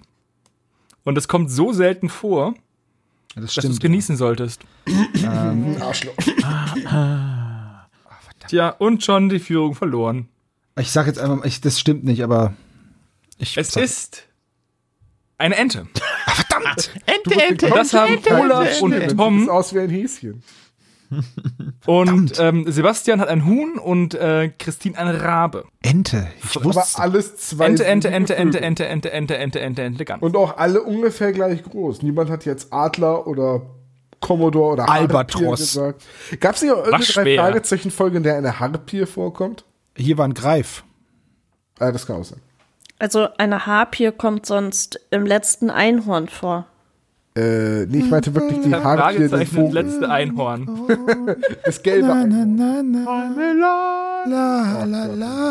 Frage Nummer vier. Bitte. Ja. Wie viele Steine hat der Steinkreis? Scheiße. Hier wird gelacht, das missfällt mir. Im Unterricht wird nicht gelacht. Wir haben 11, 13, 10 und 6. Und die richtige Antwort ist 6.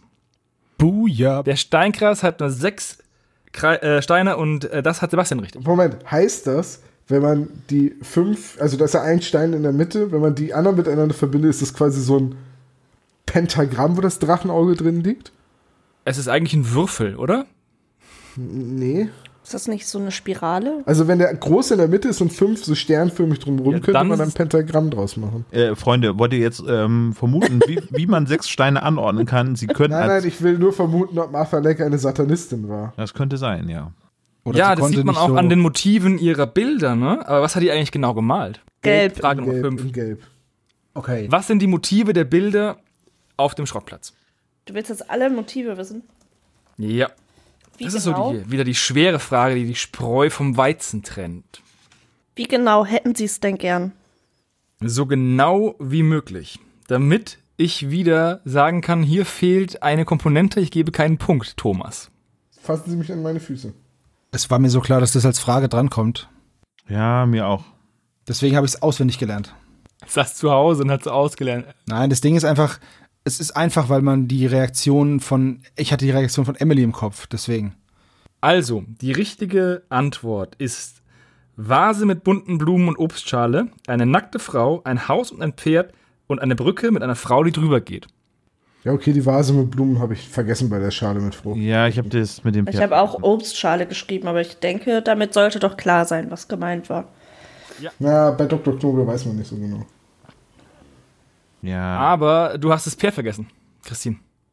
Ich habe Haus geschrieben. Aber diese Frage hat Sebastian richtig. Damit hat Sebastian vier von fünf Fragen richtig, aber es gibt heute eine sechste. Oh, verdammt. Ich blätter um. Ich habe nachgeschaut, ihr hoffentlich nicht. Der Auslöser von Tetrachromie liegt auf dem nur geht nur, wenn zwei X-Chromosome vorhanden sind. Ja, oh, schade. Das heißt, dachte, es das können die nur. Frauen bekommen, dieses vierte Seezäpfchen. Wie viele Prozent der Frauen haben denn vier Seezäpfchen statt? Oh, nein. Ich habe gedacht, es reicht, wenn ich mir merke, dass es auf dem X-Chromosom liegt. Verdammt. Es ist eine Schätzfrage, der, der am nächsten dran ist, bekommt den Punkt. Also Moment, wie viele Frauen dieses Ding haben? Wie viel Prozent der Frauen haben ein viertes Seezäpfchen? Das heißt aber noch nicht, dass das Hirn dieses auch verwalten kann und sie fragen. somit tatsächlich Tetrachromaten sind.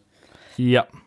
Oh, Alter. Nur, dass sie dieses vierte Seezäpfchen haben. Okay, dann, okay, ähm, Übrigens habe ich auch gelesen, dass dafür der Vater eine Rot-Grün-Blindheit aufweisen muss. also wenn der Vater weniger sieht, dann kann es sein, dass seine Tochter mega krass sieht. Ja. Ah, okay. Keine Ahnung. Machen wir eine Schätzfrage, ist das oder wie? Ja, ja. Ja, ja, das ist eine Schätzfrage. Wer am nächsten dran ist, bekommt den Punkt. Ah, komm. Bis jetzt ist es Tom. Echt jetzt? Jetzt ist, Echt? es, jetzt ist es Olaf. Oh, Mistkerl. Also, Christine hat 0,01%. Sebastian hat 7%. Tom hat 10%.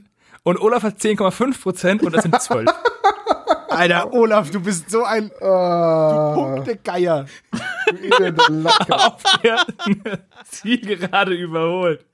Verdammt, aber okay, verdient, verdient. Du bist nah dran. Wir hatten im Vorgespräch uns darüber Zahl- unterhalten, dass man diese Tetrachromaten-Tests online findet, die totaler Quatsch sind, weil man soll irgendwie sagen, wie viele Farben kann man erkennen. Und ähm, dann siehst du so eine Skala, die eben einmal so ein, so einen Regenbogen darstellen und die sind dann halt in Blöcke unterteilt. Dann musst du die durchzählen und ne, wie man schon weiß, man muss halt ein anderes Chromosom dafür haben, um diesen Test überhaupt als äh, Tetrachromaten zu bestehen. Aber trotzdem wurde mir dann gesagt, herzlichen Glückwunsch, Sie haben vier Farbrezeptoren. Wo ich denke, äh, ja. Aber Ähm, dementsprechend habe ich ich vermutet, das dass es eine ganze Menge sind, die das können. Ja. Im, Im Buch wird noch länger erklärt, dass die Chromaten nur zwei Farben sehen, weil sie Rot und Grün nicht unterscheiden können. Ähm, da gibt es ja aber auch tausend Abstufungen von. Also ich bin selbst ja auch rot-grün, farbblind, schwach, ja. Also ich kann die Farben halt, wenn sie zusammen auftreten, nicht gut unterscheiden. Deswegen dieser Ishihara-Test mit den ganz vielen Punkten. Wir gucken mal drauf, da ist eine 27 drin. Ich gucke drauf und sage, mag sein. Irgendwo ist da bestimmt eine 27. Aber deswegen ist es bei dir eben auch nur eine Sehschwäche und keine Ja, es ist keine richtige Farbenblindheit. Das Ja. fällt dann in die, in die Familie der Farbblindheit rein. Ja. Also, ähm, tja, das war ein solides Quiz. Ich finde, ich wir haben uns alle gut geschlagen. Finde ich auch. Ich habe den Gewinner noch gar nicht bekannt gegeben. Ja, das ist auch egal, weil wir sind Freunde. Das ist kein Wettbewerb. Ich möchte es gerne hören. Wow, ich möchte es auch wissen, selbst wenn ich verloren habe. Gut, bitte, Dr. Knobel. Olaf hat und Sebastian haben jeweils vier Antworten richtig. Tom hat drei Antworten richtig. Christine hat eine. Ja, du hast mir ja nicht das Haus gegeben. Und Ja, ich weil das finde, ich Pferd war mit fehlt. 10,5 Ohne ein Äffchen und ein Pferd ist die Villa Kunterbund nur ein buntes Haus. Sehe das anders. Ich finde auch für 10 Prozent hätte Du bist ich rot-grün-blind, weil das ist einfach Weil, ein Haus. weil, weil, dann, weil dann dürfte auch Obstschale nicht korrekt sein. Ja, richtig. Ich habe nur zwei Punkte. So, so sieht's aber aus. Okay, Olaf, ich würde sagen, wir lassen die Loser hier und gehen ein Siegerbier trinken, oder? Thomas, du hast blond, den grünen Renault und die Ente. So, wenn der Kuchen redet, müssen die Krümel schweigen. Ne? Ja, aber ihr müsst noch einen Schrank zusammenbauen. Vergesst das nicht. Darf ich jetzt trotzdem mal eben ganz kurz noch etwas loswerden? Und zwar möchte ich gerne noch ergänzend zu unserem Adventskalender, wo ich mit Markus Winter zusammen äh, über die neue Hörspielserie von Winterzeit Audiobooks äh, berichtet habe, nämlich H.P. Lovecrafts äh, Chroniken des Grauens. Äh, Die erste Folge, Dagon, ist jetzt mittlerweile erschienen im Fachhandel. Wir haben ein paar Hörspiel-CDs von äh, Lovecraft Folge 1 Dagon von Markus Winter und Winterzeit Audiobooks zur Verfügung gestellt bekommen und die möchten wir an dieser Stelle verlosen. Das heißt, alle, die diesen Podcast bis zu diesem Punkt gehört haben, können an einem, einer Verlosung äh, teilnehmen. Schreibt einfach hier in die Kommentare zu dieser Folge. Und zwar, Darf ich auch mitmachen? nein. Oh, Aber Christine hat heute Geburtstag. Ja, aber Christine, pack doch mal dein Geschenk aus. Guck doch mal. okay. Es ist Bibi Blocksberg und nicht dieses Hörspiel. Allen anderen sei ans Herz gelegt, bitte schreibt einen Kommentar unter diese Folge und wir verlosen unter den kommentierenden Hörspiel-CDs Lovecraft, Chroniken des Grauens, Folge 1, Dagon von Markus Winter. Gut, an der Stelle dann Christine. Danke, dass du Zeit hattest, an deinem Geburtstag die Folge zu besprechen. Gerne wieder. Ich hoffe, du hattest Spaß. Ja, sehr. Naja, du hast ja nächstes Jahr wieder Geburtstag. Ja, sagt man sich so. Und ansonsten, ähm, Krankheitsvertretung steht bei uns ja auch das ein oder andere Mal ins Haus. Ja, traditionell ja eigentlich fast immer dann, wenn wir deine Geburtstagsfolge aufnehmen. Ja, da, Aber es war diesmal nicht der Fall. nee, da hat Sebo dieses Mal wirklich so die Combo gebrochen. Ja. Ja, es tut mir sehr leid. Kannst du es eigentlich wagen, an meinem Geburtstag Zeit zu haben? Ah, Wie das Ding kannst ist du halt, es wagen, an meinem Geburtstag keine Zeit zu haben, Tom? Ich war krank. Also da hättet ihr wirklich eine Krankheitsvertretung gebrauchen können. Liebe Hörer, das war der spezial gelagerte Sonderpodcast, die drei Fragezeichen und das Auge des Drachen. Vielen Dank fürs Zuhören. Ciao. Tschüss.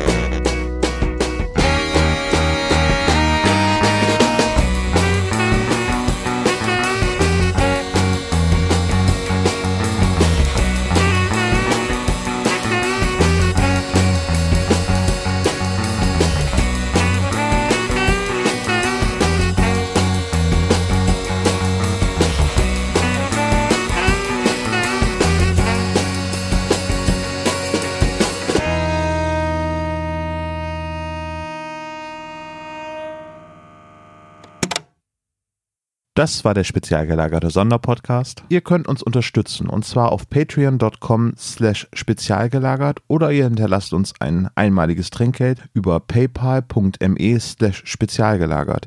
Dieser Podcast ist ein Hobbyprojekt und hat keine Verbindung zu Kosmos oder Europa. Wir danken Dr. Orgel, dass wir ihr Lied nicht kleinlich als unser Intro verwenden können und natürlich unserer Station Voice Heinz Kreinbaum. Ihr findet uns unter Instagram, Facebook, Twitter unter spezialgelagert oder bei YouTube als spezial gelagerter Sonderpodcast über Spotify, Deezer und iTunes. Hinterlasst uns doch gerne einen Gruß auf unseren Anrufbeantworter. Die Telefonnummer lautet 0421 175 43 43 0. Also ich glaube euch das ja, weil er mir ja auch Fotos geschickt hat, aber das offizielle Erscheinungsdatum ist doch der 24.11. Tja, gut. Der, nee, du warst gerade Du warst mega abgehakt. Ich Ach so. dachte, du. Ach so, Okay, du musst es nochmal machen.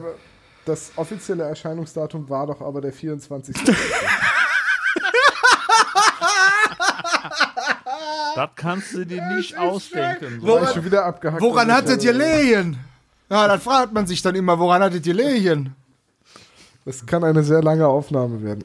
okay, also nochmal. Also das offizielle Erscheinungsdatum war doch aber der 24.11.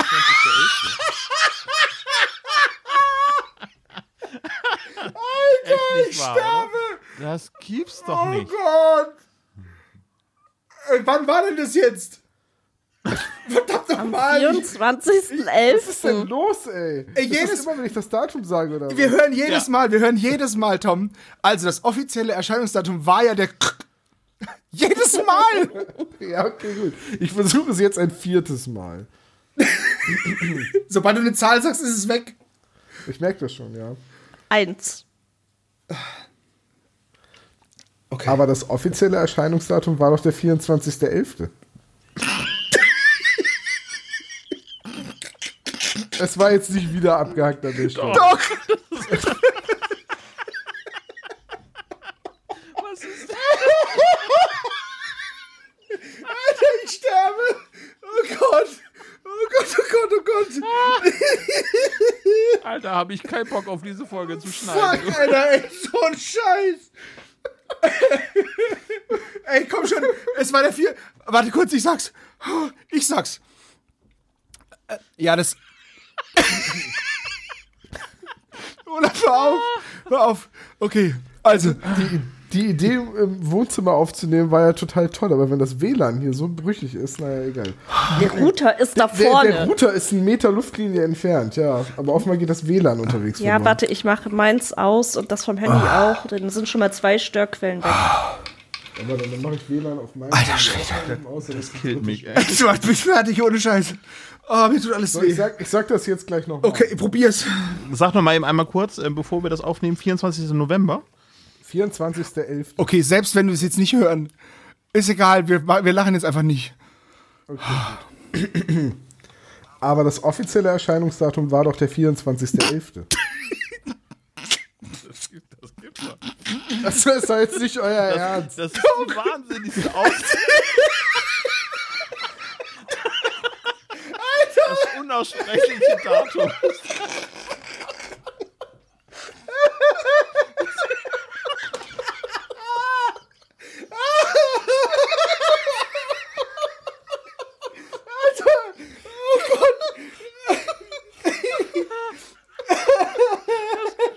Das ist doch nicht Ernst, Alter. Oh. Oh, mir tut alles weh.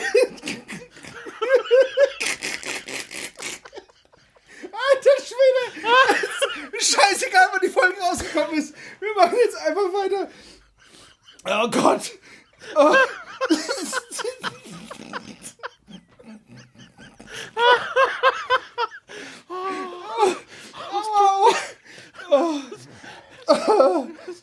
Also dieses Outtake, Ich glaube, die Leute im Discord machen sich gerade den mega Scherz. Oh, scheiße. Ey, da sitzt doch einer irgend, da sitzt doch irgendwo einer und drückt einen Knopf. also ganz egal, ne? Dieses Outtake können wir auf keinen Fall bis Dezember zurückbehalten. Ich weiß nicht, was mit dem Auto ist, aber ja. Ich weiß es nicht, hier ist rausgekottet. Ich habe gesagt, das können wir auf keinen Fall bis äh, Dezember zurückbehalten. Nee, auf keinen Fall. Oh. Ach du Scheiße. Gut. Können wir Packen noch wir mal. hinten dran an die Folge, ja. Ja. gut. Okay, gut. Oh, okay. Also, Also probier's noch mal. Ich versuche, ich, ich habe ja gesagt, ich lache nicht, aber ich habe. ja, äh, lach halt nicht. Ja, okay. Das sagst du so einfach.